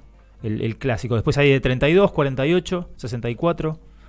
Está, sí, pero, pero más o menos, ¿viste? El- Como el- el- para la gente sepa. Es el- finito, El chiquitito. común es de 32 páginas. Ahí está. Que son 20 y pico de cómic y el resto son avisos y... Tiene mucha Publicidad. publicidad. eso sí, no se asusten que los sillos tienen mucha publicidad. Sí, sobre todo los norteamericanos. En, Sí, los- si verdad. son revistas eh, de origen español o, que- o revistas que se sacan acá en Argentina, generalmente no suelen tener publicidad. Generalmente no, inclusive te hacen compilaciones por ahí de, de dos o tres numeritos en uno y, claro. ese, y ese tipo de cosas. Entonces, bueno, esa es la, la medida, digamos, más chica, ¿no? Y esa medida es la que si vos tenés ganas de ir leyendo algo a medida que va saliendo y enterarte, digamos, en el momento, es lo que ponerle lo que sería leer algo seriado, ¿no? Que Claro, está sí. saliendo, vos lo vas comprando, vas, Vas comprando mes a mes. Semana a eh, semana, mes a mes, no sé, semana- depende Sí, de... eso, de- eso iba a preguntar. ¿Son semanales, quincenales? Depende o- del, del Generalmente, generalmente el, el, el 98% de los casos, por, por lo menos en el cómic yankee, Sí. son mensuales. Claro. Eh, últimamente se está dando el caso de que algunos, cómics salen quincenales Mm. y muy, ra- muy de vez en cuando, cuando hay algún evento o alguna cuestión en particular, salen semanales, pero Claro. generalmente son mensuales. mensual. Es verdad, es verdad porque lleva mucho laburo.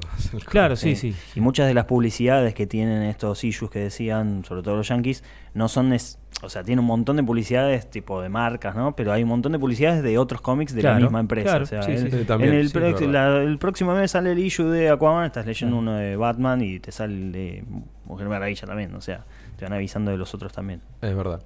Entonces decía, lo que tiene el issue es que si lo querés ir eh, leyendo a medida que va saliendo, eh, es- esta es una de las De las opciones. opciones del issue. Pero lo que tiene el issue también es que es caro.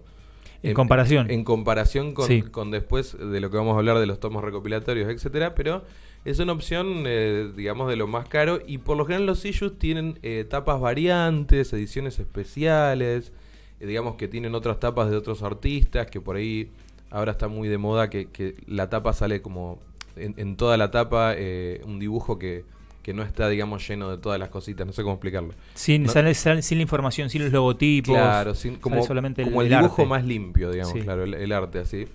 Que bueno, juegan con esas cosas, las ediciones especiales de artistas especiales que te lo venden bastante más caro, ahí hay todo un juego con eso. Hay toda una movida de marketing que a mí particularmente me parece horrenda.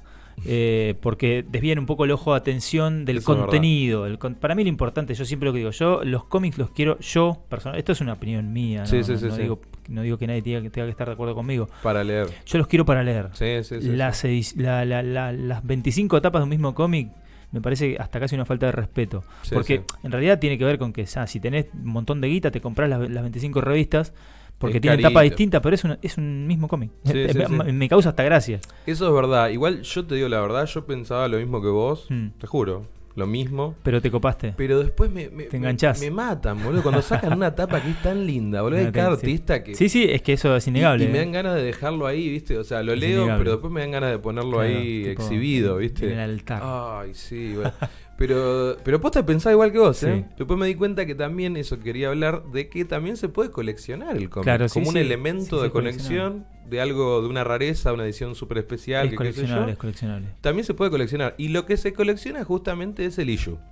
Y es, Justamente. es- es lo más, es lo que más conserva el valor a través del tiempo. Exactamente. Este, sobre todo cuando, cuando estamos hablando de, de historietas de hace décadas atrás, ¿no? Eh, Exacto.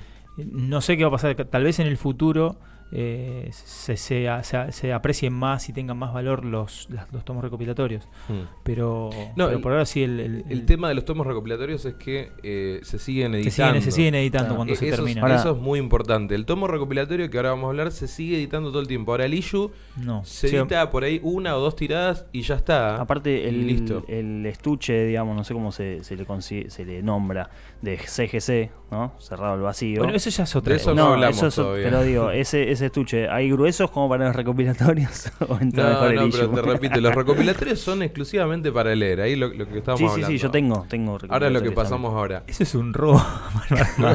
Los CGC. Terrible. Luego, eh, De, de CGC por ahí podemos tirar medio ahí por arriba, sí, es una empresa que se dedica a sellarlos al vacío, evaluarlos, le ponen un, eh, Un código de barra, bueno, lo gradean, todo, que es Claro. exclusivamente para coleccionistas. Que después los viciosos se gastan 3 Lamborghini, 12 Lamborghini de, Es- de- de Ah, gasto pero- en un issue. Si vos querés coleccionar, Es creo que es lo mejor, porque Comics, pero bueno. en la colección es lo mejor eso, porque sabés que es original y además eh, se conserva. Está sea, catalogado, pero no haces nada, lo tenés ahí guardado. Exactamente. Bueno, ahora sí, pasamos. Si querés leer, después tenés los eh, TPB, Trade Paperback, le dicen los yankees, que son tomos recopilatorios donde por lo general tienen un arquito o medio Claro, arco o claro. Ya tenés un arco argumental que ya hay un desarrollo, ya lees algo que comienza, que continúa, que, que hace un parate, ¿no? Que por lo general los TPB, corregime, más o menos tienen 6 issues, 8 por ahí. Es, es el, es el ¿No? tamaño estándar, pero puede, puede haber eh, Puede haber puede haber tomos recopilatorios de 8, 9, 10. eh, Eso es verdad. de- eh, depende el- depende de cómo esté armada la historia. Lo que pasa Sí, es que sí. eh, hoy, hoy por hoy, en, en- por lo menos en los últimos años, en esta década, Sí. eh, básicamente las editoriales se fueron volcando hacia ese formato, digamos, entonces los numeritos serializados mensuales Mm. medio como que están pensados ya desde antemano para que sean seis números y cierre, así puede armarse un, un librito. Pero, pero tranquilamente puede haber libritos que tienen un poco más de seis números. eh, y no, no, no, no, no es raro. Yo tengo dos recopilatorios en el caso de Marvel, que, porque los leí a propósito, los, los busqué a propósito de esa forma, y tengo el del guantelete del infinito y de Secret Invasion, que tiene unos dibujos... Los dos, los dos. increíble, El, el de Secret, sí, el, eh, el guantelete del infinito empieza con un dibujante y termina con otro. El primero es un Ah. animal, eh, George Pérez es una bestia, y los segundos tres números creo que son de Ron Lim, que es más o menos medio perrón, pero, Sí. o sea, en realidad, eh, en comparación con el primero, Claro. pierde un montón. Y la que la otra que decís vos, Secret eh, Invasion. Secret Invasion, la dibuja un filipino que se llama Le- Lenil Francis Yu, que es un animal. No, es, es Una brutal. bestia ese. Es brutal como está. Sí. Así, tengo Excelente. Muy buena data. Comics.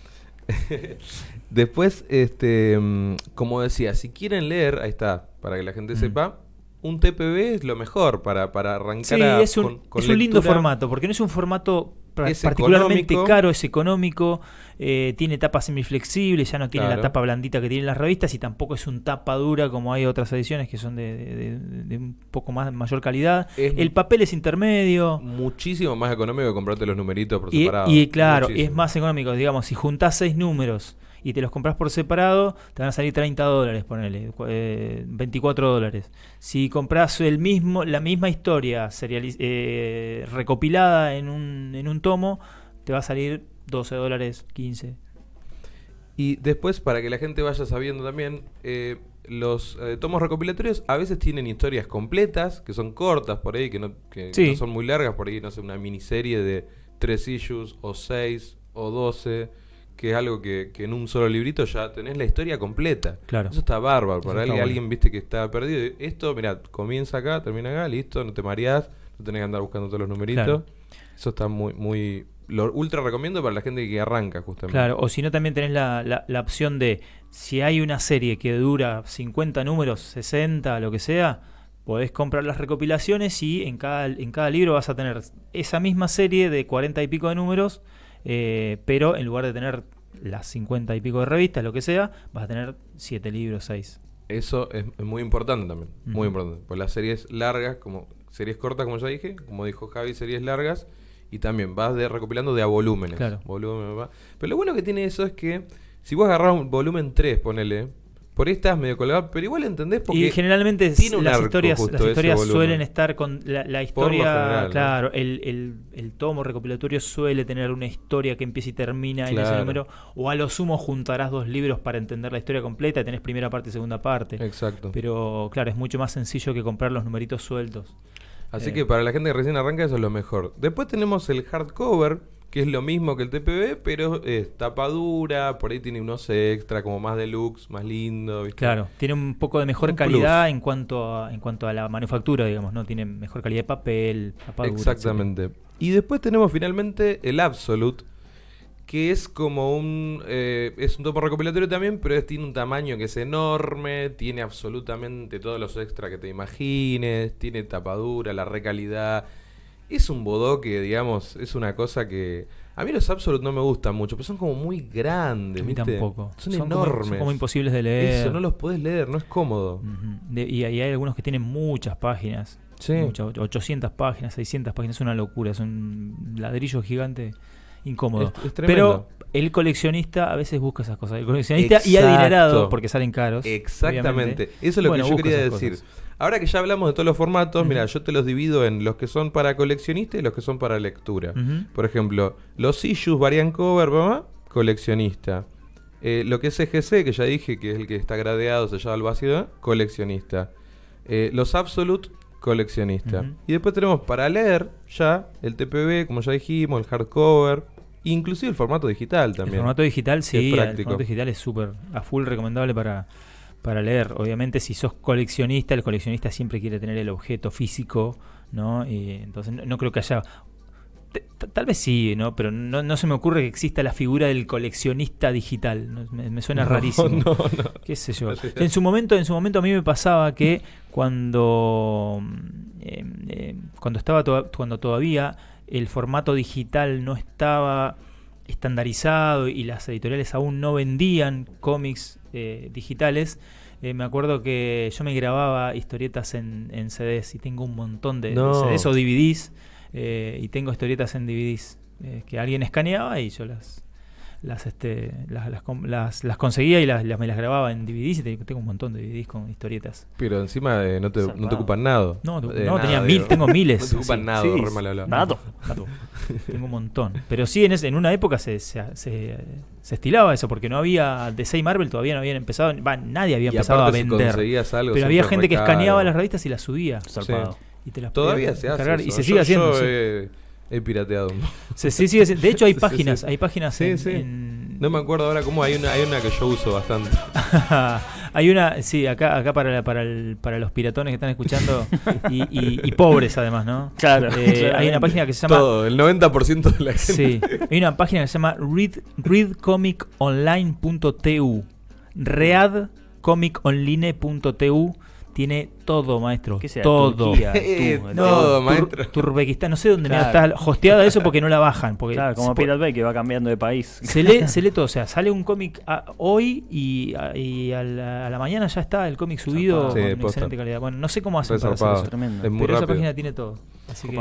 Bueno, y para ir, para ir terminando el informe este, eh, una cosa muy importante que tiene que ver también con la mitología es que eh, sobre cómics también podés aprender no solo, so- sobre superhéroes digo, no solo en los cómics, sino en los videojuegos, en las series, Claro. en los dibujos animados, eh, en, en todos los formatos. Y justamente esto tiene que ver con la mitología, porque también es información que vos vas combinando y ahí vas generando eh, un Batman, por ejemplo, no sé, mirás la película de Tim Burton, te jugás un videojuego, Sí. te jugás el Arkham Asylum, Sí. mirás la serie eh, Young Justice, que está buenísima, y lees cómics, haces todo eso, un poquito de todo, y te ayuda a armarte en tu cabeza quién es Batman. Claro, tal cual. Sí, sí, sí. Y, y eso tiene que ver con la naturaleza de la mitología, Sí, justamente. sí, sí. Eh, yo como recomendación para la gente que empieza, eh, vuelvo a repetir lo que dije hace rato, la herramienta Google es una herramienta que usada para el bien puede ser muy grosa. Eh, lo que suelo recomendar yo para la gente que está empezando a leer cómics y de golpe dice por dónde arranco, o sea, quiero, le- quiero leer... eh, me gustó la serie de Netflix de Daredevil. ¿Qué leo de Daredevil? ¿Qué pe- hay- Y, y te- y claro, entra- vas a una comiquería o querés comprar online y hay 45 millones de cosas de Daredevil. Yo lo que recomiendo es usar Google y buscar top 10 de recomendaciones. Entonces, las 10 mejores historias de Daredevil. Pero no, una, no quedarte con una, buscarte un par, buscarte dos o tres referencias, como para que veas que las que se repiten, eso seguramente está buenísimo. Si hay tres personas distintas, tres, cuatro personas distintas, que te recomiendan tal cosa, es porque eso indefectiblemente debe estar bueno, debe estar interesante por lo menos. Entonces, usar la herramienta eh, que, que hoy tenemos todos, la mayoría al alcance de la mano, que es Google, para buscar referencias y a ver qué opina la demás gente de cosas que vos te interesan, entonces sabés por dónde entrar. Entonces decís, ah, mira, estas dos, tres historias de Daredevil parece que están buenas. Bueno, averigua dónde las puedo conseguir y te lees eso y ya es un buen punto de partida. Perfecto, creo que, creo que estamos dejando muy claro el tema, ¿no? Tan complejo, estamos iluminándolo de una manera increíble. Y finalmente, para, para cerrar este, este tema, que me parece sumamente importante, como dijo Javi, eh, cuando entra un, un nuevo autor, un nuevo dibujante, va cambiando la cosa. Pero también hay un cambio que es eh, de todo el universo, que es cuando se generan crisis que cambian todo. Claro, son- Estamos hablando de DC más que nada, porque yo, yo leo más que nada DC, pero Marvel también. Marvel también crisis. pasa lo mismo. Sí, pasa sí. lo mismo. Cada tanto. Tiene los Secret algo y vos tenés las Crisis. Exacto. claro. Hay, ¿Qué pasa en los cómics de superhéroes? Hay eventos que, que, eh, Que abar- que abarcan atraviesan, 52. atraviesan todo el, el- el universo de Ujú. Marvel o de DC que cambian todo y son como una especie de como reboots, son como arcos temporales ultra gigantes que abarcan todo. Los más conocidos de DC son eh, New 52 y Rebirth, va, o los últimos. En los últimos que años, yo claro. conocí el más conocido es, es Crisis en Tierras Infinitas. Claro, ese. Ese es el- el- Amalgam también creo que varió, hizo cosas en DC. Amalgam es Amalgam un, es un- poquito. Eso es Ama- un- Alma- Amalgam es como un chistecito Sí. divertido que hicieron en su momento Sí. cuando hicieron un crossover entre DC y Marvel y juntaron a Pero tengo personajes entendido que, que algunas de las historias igual hubo alguna cuestión, pero así, nada. No, mucho eso, es algo bizarro. Pero sí, lo que dijiste, la que dijiste vos, Cherno, me faltó justamente la que hicieron en, en Warner. con Exacto. las series. Entonces esto hay que tenerlo en cuenta, que es muy importante porque también para meterse en el, en el momento de lo que pasa en DC, está bueno arrancarlo de alguna crisis, cuando termina una Eh, y sí, comienza sí. otra. Está Sí, bueno es pues un como punto de un partida, nuevo sí. comienzo. Entonces, si Sí. querés agarrar un punto de partida, eso tenelo en cuenta. ¿En qué momento estamos? ¿Arrancamos en Revert? ¿Arrancamos en New 52? ¿Arrancamos en la crisis de las crisis viejas? Sí, de- es, es como es como eso es como una, un arma de doble filo, porque a veces esos reinicios no son tales, hay algunos personajes que reinician y otros es que siguen, es como es como meterse Pero ahí es como súper complejo. punto, es como ¿viste? un punto de partida que puedes Obvio, tomar. después terminás entendiendo todo lo demás, pero Este, es como raro meterse en ese, en ese terreno. Es Pero, pero sí admito que eh, hay como ciertas barreras que si a partir de acá se puede entender un poco mejor, a partir de acá, sí, sí, puede ser, puede ser. Exacto. Adhiero en un 50%. Exacto. y es, es complicado. Es complicado, sí. Bueno, y ya, ya con eso cerraríamos el informe Sí. eh, para ingresar a, a- a leer al el superhéroe, el mundo del superhéroe. Claro. Total. Quique, no tengo ni idea qué hora es. No, y es medio ¿Qué hora tarde, es? pero yo quiero hacerle preguntas a él sobre él, un poquito. Sí, ¿no? obvio, queda, nos muy poco tiempo. Pero decime, porque no tengo ni idea de qué Sí, hora nos quedaron un montón Son de menos 10. Menos 10, bueno. quedaron un montón de temas que Quedaron había Un montón. montón de tenés, obviamente, mientras tengas ganas, Sí. estás súper invitado a volver, ¿no? Cuando quieran. Ustedes- Vamos. ¿Te parece que aprovechemos igual que, Sí. aunque el asesino no está, como yo tengo las llaves del baúl, lo sacamos de ahí? ¿A Wolverine? Es un toque. Bueno, dale. Sí, dale, vamos a hacerla bien las Vamos cosas. a sacar a, a Javi de- del baúl. Vamos.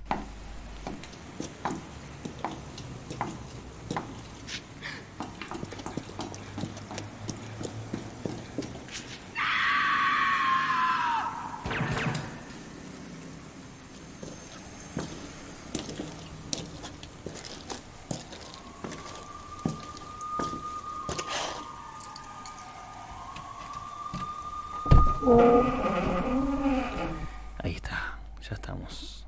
Abrimos el baúl del auto del asesino, que me lo dejó acá estacionado en la puerta de Aptra, Saavedra 50, y sacamos al señor Javi Paredes para que nos hable de él ahora. Por favor. Cómics y opiniones que estuvieron muy bien, pero queremos saber un poco de él, de su carrera, de por qué Wolverine, de, todo, todo lo que puede- podamos hablar en los últimos 10 minutos. Arranque de ustedes, señor Chernobyl, ¿o no? Vos tenías las Sí, yo, preguntas. no, yo tengo varias, pero pensé que tenías alguna vos. Mirá. Sí, bueno, yo tengo preguntas, pero. Ah, arranca hablaste vos, que vos, te bueno. la- vos te las armaste. Sí, No, yo ya tengo- hablé, tengo hablé una mucho pregunta ya. que se alguien- de acuerdo. una pregunta que alguien más me sugirió. A ver. eh, después voy a pasar un audio de Dale. alguien más con otra pregunta. Pero básicamente es este ¿qué, qué etapa de, mm, del personaje en el cine es la que más te gusta? ¿De de Wolverine? Wolverine, sí, bastante específico. En el cine. Sí. Eh, me gusta mucho la última película. Logan. Logan. Logan me gusta mucho. Me, me pareció una película muy divertida. Bien. Divertida, un- ¿no? No, no, divertida de ver. O sea, no, no. No me refiero a divertida que me cagué de risa. Digo que la pasé bien. O sea, Entretenida. la, la diversión en. En realidad en- la pasás mal, pero en el buen sentido. No, no, claro, la diversión, la diversión en, en cuando uno se, se enfrenta a una obra eh, artística no tiene que ver por qué te rías, Sí, digamos, sí, es verdad. o porque te- te- te- no sé, estés feliz. Tiene que ver porque la, la- porque te metes en la historia y, Sí, porque eh, hay algo que te mueve. Cuando te A mueve me- algo, la historia, te- a mí me parece divertido eso. Yo Sí, me- sí. eh, lo contrario es, es aburrirte, que no pase nada, por más que la película sea eh, una comedia, o sea de terror, o sea de lo que sea. Sí, sí, sí, sí. Eh, me refiero a eso. Me pareció una película muy divertida de ver porque la pasé bien viéndola. La pasé como el culo en realidad. O sea, ya, cu- ya cuando, cuando. Esto es- calculo que no, no cuenta como spoiler porque es una película ya que Sí, se estrenó hace tres años y pico. Sí, sí. Eh, ya cuando muere el profesor X, cuando muere el Charles, ya, ya empecé a sentirme mal. El Y- primer y- golpe. Y, claro, aunque era un final anunciado y todo, y cuando, ter- cuando termina como termina la Mm. película, eh, nada, me lloré un poquito. Eh, pero Pasa que porque está bien contado eso, está Eh, bueno. Pasa que es la, para mí es la, es la única película, eh, digamos, de los X, de Wolverine, de los X-Men, Sí. que es, eh, que es madura, Sí, que es sí. humana, que tiene una cosa Sí, profunda. La otra era como acción, qué sé yo. Puede Pero, ser. eh, La- eh, las primeras dos películas de Wolverine mm, definitivamente no están tan buenas. Me gustó mucho, que para mí es casi casi la mejor de todas, me gustó mucho X-Men 2. Mm. La segunda de Singer es. De Singer, de la Singer, segunda sí. de Bryan Singer me gustó mucho. Es una película co- compleja. eh, era, era, es complicado hacer películas con, cuando los protagonistas son muchos.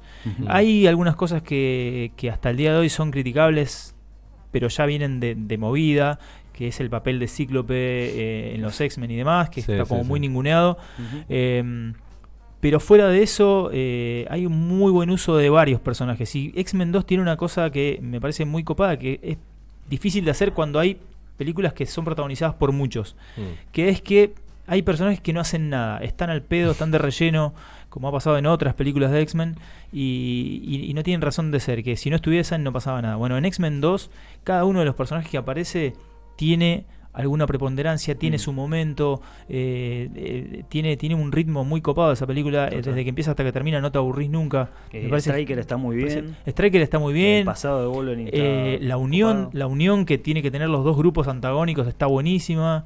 Y, y cada uno de los personajes que componen esos grupos, o sea, la, la hermandad de mutantes y los X-Men, eh, a cada uno les pasa alguna cosa. Está buenísimo Total. como está desarrollado. Es reorgánico el desarrollo de la Es película. muy me buena. Aparte, Hugh Jackman ya estaba como un poco más cachas, como dicen los españoles, que en la 1, que era más chiquito.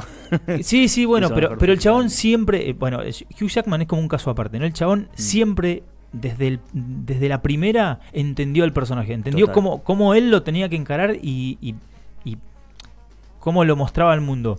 Eh, es rarísimo porque el physique du rol de Hugh Jackman no daba con Wolverine. Claro. Wolverine es un enano petizo y feo, Sí, peludo. Canadiense. Muy bueno que lo dijiste. Claro, y el chabón este mide un metro ochenta, un metro Sí, noventa, no sé cuánto mide. Es una bestia, Para que- fachero. para que la gente lo sepa, la gente que no lee cómics lo sepa, que posta, el accurate del cómic en realidad es un tipo feo, petizo, Sí, eh, sí. Danny DeVito. digo. Es ancho, Sí, claro. no es- tanto, pero eh, bueno, no sí, tan, sí, claro. Es un Danny DeVito con un poco más de, con un El poco menos de panza. Eh, pero es un tipo ancho, ¿viste? Sí, sí, sí. Petizo, feo, peludo. Tosco, horrendo, Tosco, sí, ¿viste? sí. Sí, sí, Fachero, alto. Pero sin embargo, Entendió. el chabón le, en- le encontró la vuelta para que el, el núcleo, el alma de ese personaje eh, lo representa muy bien. Es y verdad. si bien en todas las películas que participó, no todas las películas fueron buenas, hubo algunas que fueron horribles, Mm. pero la el, pero la interpretación del chabón siempre fue Sí, perfecta. Cada vez que hizo el chabón de Wolverine, lo hizo perfecto. Es que Hugh Jackman es muy buen actor y el Muy tipo, Aparte es un buen actor. el tipo se, se compromete, esa es la palabra, Eh. se compromete. Total, Sí, esa total. ducha de agua fría, boludo, para llegar enojado al rodaje. Y aparte también, eh, escuché esto después en otras cuestiones físicas, pero también dejó de tomar agua, poner el día anterior, porque así se deshidrata más y en la piel se te ven mejor las venas, los músculos, no sé qué, o sea, No, se, mucho tomaba, se su trabajo. Totalmente. Sí, sí. Tomaba una serio. pregunta acá de alguien más, a, A ver ver. si, si se escucha bien, a ver, vamos a probar. Hola Quique, hola Cherno, saludo a todos los oyentes de Jueves de Estreno. ¿Quién es? Primero que nada les No, quiero... el vecino. Eh, El vecino, ya lo extrañamos hace... No está pudiendo venir porque está trabajando, pero ahora va la pregunta de él, lo que pasa es que estoy muteando una parte a propósito. Ahí va. Queremos, yo le quería preguntar a Javi, personalmente. ¿Qué, ¿Cuál es, su etapa de Wolverine preferida eh, en los cómics, no? Porque sabemos que hay muchas historias de Wolverine. Si su aparición como villano en Hulk, eh, si la etapa de Días del Futuro Pasado, eh, si su etapa como líder de, de los X-Men, cuando estaban por un lado los que manejaba Cíclope y por otro lado los que manejaba Wolverine. Así que les quería dejar ese- esa pregunta y desde ya saludos para todos, un abrazo. Grande, vecino. Extrañamos al vecino. Bien, Buena li- pregunta. linda, linda pregunta. Eh, me gusta mucho, eh, yo en el tema de los cómics soy también eh, un poco clásico. Este, me gusta mucho eh, la etapa de la etapa clásica de, de X-Men de Chris Claremont y John Byrne, en el, en el cual metieron a, a- a- est- empezaron a usar muy bien a Wolverine en los X-Men. Y después me gusta mucho también la etapa que se inicia con la miniserie de Chris Claremont y y Frank Miller en el dibujo, que es una, son cuatro numeritos que de los 80, está buenísima. Y me gusta mucho, mucho esa etapa. Después también, a partir de los 90, hay, hay, en esa época yo empez- empezaba un poco a coleccionar cómics y es como que le tengo mucho cariño. No sé si es la mejor etapa, pero me gustaba mucho eh, cómo Wolverine interactuaba en los X-Men en esa época. Seguramente hay mejores cosas que las que... Pero digo, ahí son las que me gustan a mí. Está perfecto. Está Sí, bien. es lo importante acá, lo que, lo que a vos te gusta. Claro. Totalmente. y después yo para cerrar la última pregunta que tenía era, bueno, ya sabemos que Hugh Jackman se retiró, se había retirado, volvió con Logan, pero se retiró casi definitivamente del papel después de ¿cuánto? 17 años. 16. 16 años. Y, mm, pero ahora con toda la compra de, de Disney comprando Fox, que recupera a los personajes, bla, el UCM, unificar de vuelta personajes, fancast. ¿Cuál sería tu, tu casting ideal, por lo menos para Wolverine? Uh, soy malísimo para eso porque conozco muy poco de actores de Hollywood. O alguno, no importa, o alguien acá, o bueno, vos mismo te, a ver, te, No, te- te no tengo- postulándote. No tengo, para- no tengo ni para arrancar. no, olvidate. No, tengo, peso 20 kilos mojado, ¿no? No me gusta entrenar, soy muy vago. Pará, eh, ¿a quién elegí? No, no sea, se- ¿sabes se habló? No sé. mucho del Ah, pará. sí. Se me ocurre eh, el de Mad Max. Sí, Eh, em, ¿cómo ¿cómo es? ¿Tom Hardy? Eh, Tom, Hardy. Tom Hardy Ah. me parece una muy buena Eh, eh, elección. es- es Aparte buena. es buen actor el chabón. Es buen buena. actor y es Y mala es- leche. es así, medio petizón, es- más- es más ancho que- sí, sí. Bueno, La con Venom, interpretó- pero bueno. Lo interpretó Sí, a, buena. Venom. No, Venom Ah, no. a Venom, Sí, a se hizo Venom. Venom. claro. No, pero qui- quise decir en realidad em, el de DC, como es el, el- el de Batman. Oh, Bane. Ahí está. Ah, perdón. hizo Ah, Bane, cierto, claro. Bane, bien ¿Viste el cuerpo que ahí. tiene? Claro, cuando hizo Sí, Bane ahí sí, como sí. que daba. Sí, Grosso. ese me gustaría. No, ese re va, chabón. re Pero va. me parece, no creo que se dé porque ya el chabón está con Sony. Claro. Está en otra. Está, está con ese, ese, asunto- ese asunto. Este, bueno, Quique, para Sí. ir cerrando, me gustaría que Javi nos diga eh, dónde la gente lo puede escuchar. Total. Todos sus proyectos, Tierra X. cómo sí. seguirlo en Instagram. Todo mi proyecto, tenés todas sus 15 minutos. redes. No, no. Ya. Eh, a ver, eh, tengo un Instagram personal que es eh, Javi Paredes 2814. Es por el sector de la Tierra que patrulla Eh. Linterna Verde. Exacto. Vamos, el piola. Linterna Verde terrestre. Eh, Javi Paredes 2814. Ahí subo porquerías que me gustan, lugares donde voy a estar y shows en los que voy a participar y demás. Después tenemos eh, el tenemos un proyecto con, un- con mi amigo Nicolás Gat que se llama Tierra X, del cual hace un ratito estuvimos mencionándolo. Es un podcast dedicado a los cómics, a todos los cómics en general, particularmente los superhéroes, que es lo que más nos gusta a nosotros, pero hablamos de todo en general. Eh, eso tiene una página, eh, tiene un Instagram que es Nerdo, eh, perdón, me estoy confundiendo, es Tierra X Arg. Tierra X Arg. Y eh, tenemos un canal de YouTube que se llama Tierra X y una página en Facebook que se llama Tierra X también. Perfecto. Después tenemos, eh, tengo otro proyecto con unos amigos comediantes que hacemos comedia nerd, comedia friki. Uh, Eh, Interesante. Sí, Stand up friki. Stand up No, friki. ¿Cómo Sí. no conocía esto antes? Y bueno, pero ahí está, ahí No, está. Por a- eso. avisanos cuando- Ahora, ya, ya, ahora mismo te, te vas a enterar. Eh, tenemos, por un lado, una página en Instagram que se llama Nerdoverso-bajo. Nerdoverso-bajo, ahí está. Ahí está. Tenemos un canal que se llama Nerdoverso, donde estamos subiendo un programa de televisión que estamos haciendo en Canal 22. Bueno. Un canal, Mirá. es un canal web. Nerdoverso TV se llama eh, NTV, es con premeditación y alevosía. Se llama Nerdoverso Televisión y ahí hacemos, eh, tiramos noticias en joda, tiramos, eh, hacemos stand-up nerd también ahí, stand-up friki, stand-up friki, estándar mandé. Este chabón ya. Y, mm, Bárbara, que yo te puse. Sí, está bárbara. Me puso en el en Instagram, voy, estoy llegando, Bárbara. bueno, está bien, mandale saludos. Y tenemos ese proyecto. también este, hacemos shows todos los miércoles en el Teatro El Cubo.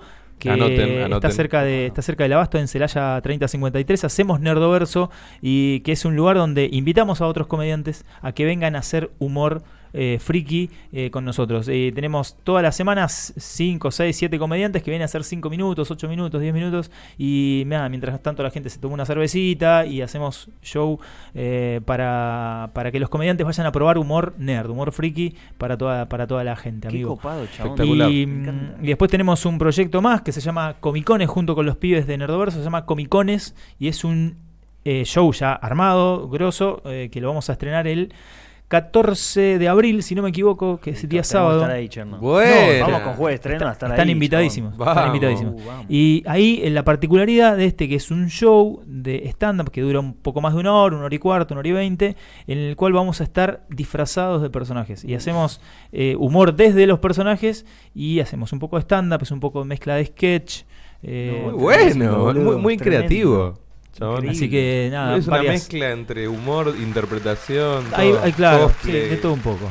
Así que, bueno, creo que no me olvido de nada. Eh, síganos en el canal de Nerdoverso, en YouTube, o el de Tierra X. Tenemos páginas. Perdón, varias. Javi, pero el tiempo, viste que Es se tirano. vuela, es Es tremendo. No, no pudimos tirano. hablar de- del 5G, no, no- no Uh, llegó. sí. Bueno, el 5G. 5G básicamente antes de que lo expidan el vídeo era 5G una idea estoy yo, hacer- hace hacer un- bastante un, tiempo. reverse y un, y un coso de vuelta, eso era todo. Ese, ese está para el stand-up. sí, ese lo El- el- tiramos. el lo friki tiramos. ¿Alguna 5G. Vez, alguna vez se tiró eso, sí, sí, sí, infaltable. Y pará, una cosita que me acordé. eh, vos eh, conduciste eventos también, Y ¿no? s- claro, La- yo bueno. La yo- Crack Bam Boom, en un yo, momento claro, yo, ahí, sí, ¿no? yo, yo soy el, el- la Crack Bam Boom que se hace en Rosario todos los años. Yo soy el conductor y animador del concurso de cosplay desde hace creo que 6 o 7 años. Datazo, Copado.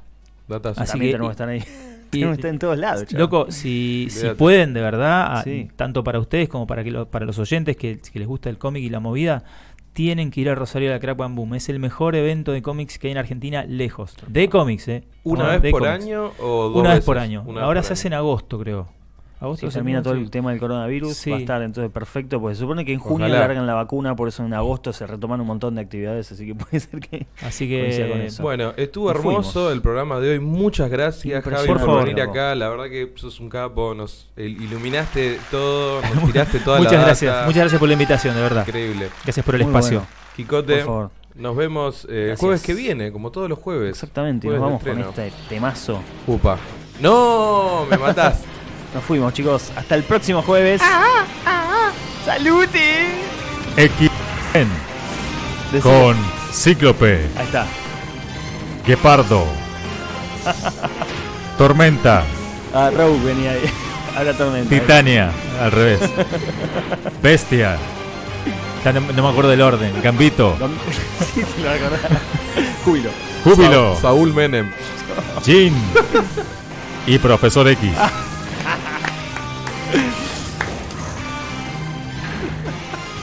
Nos fuimos, gente. Gracias. Hasta el próximo jueves.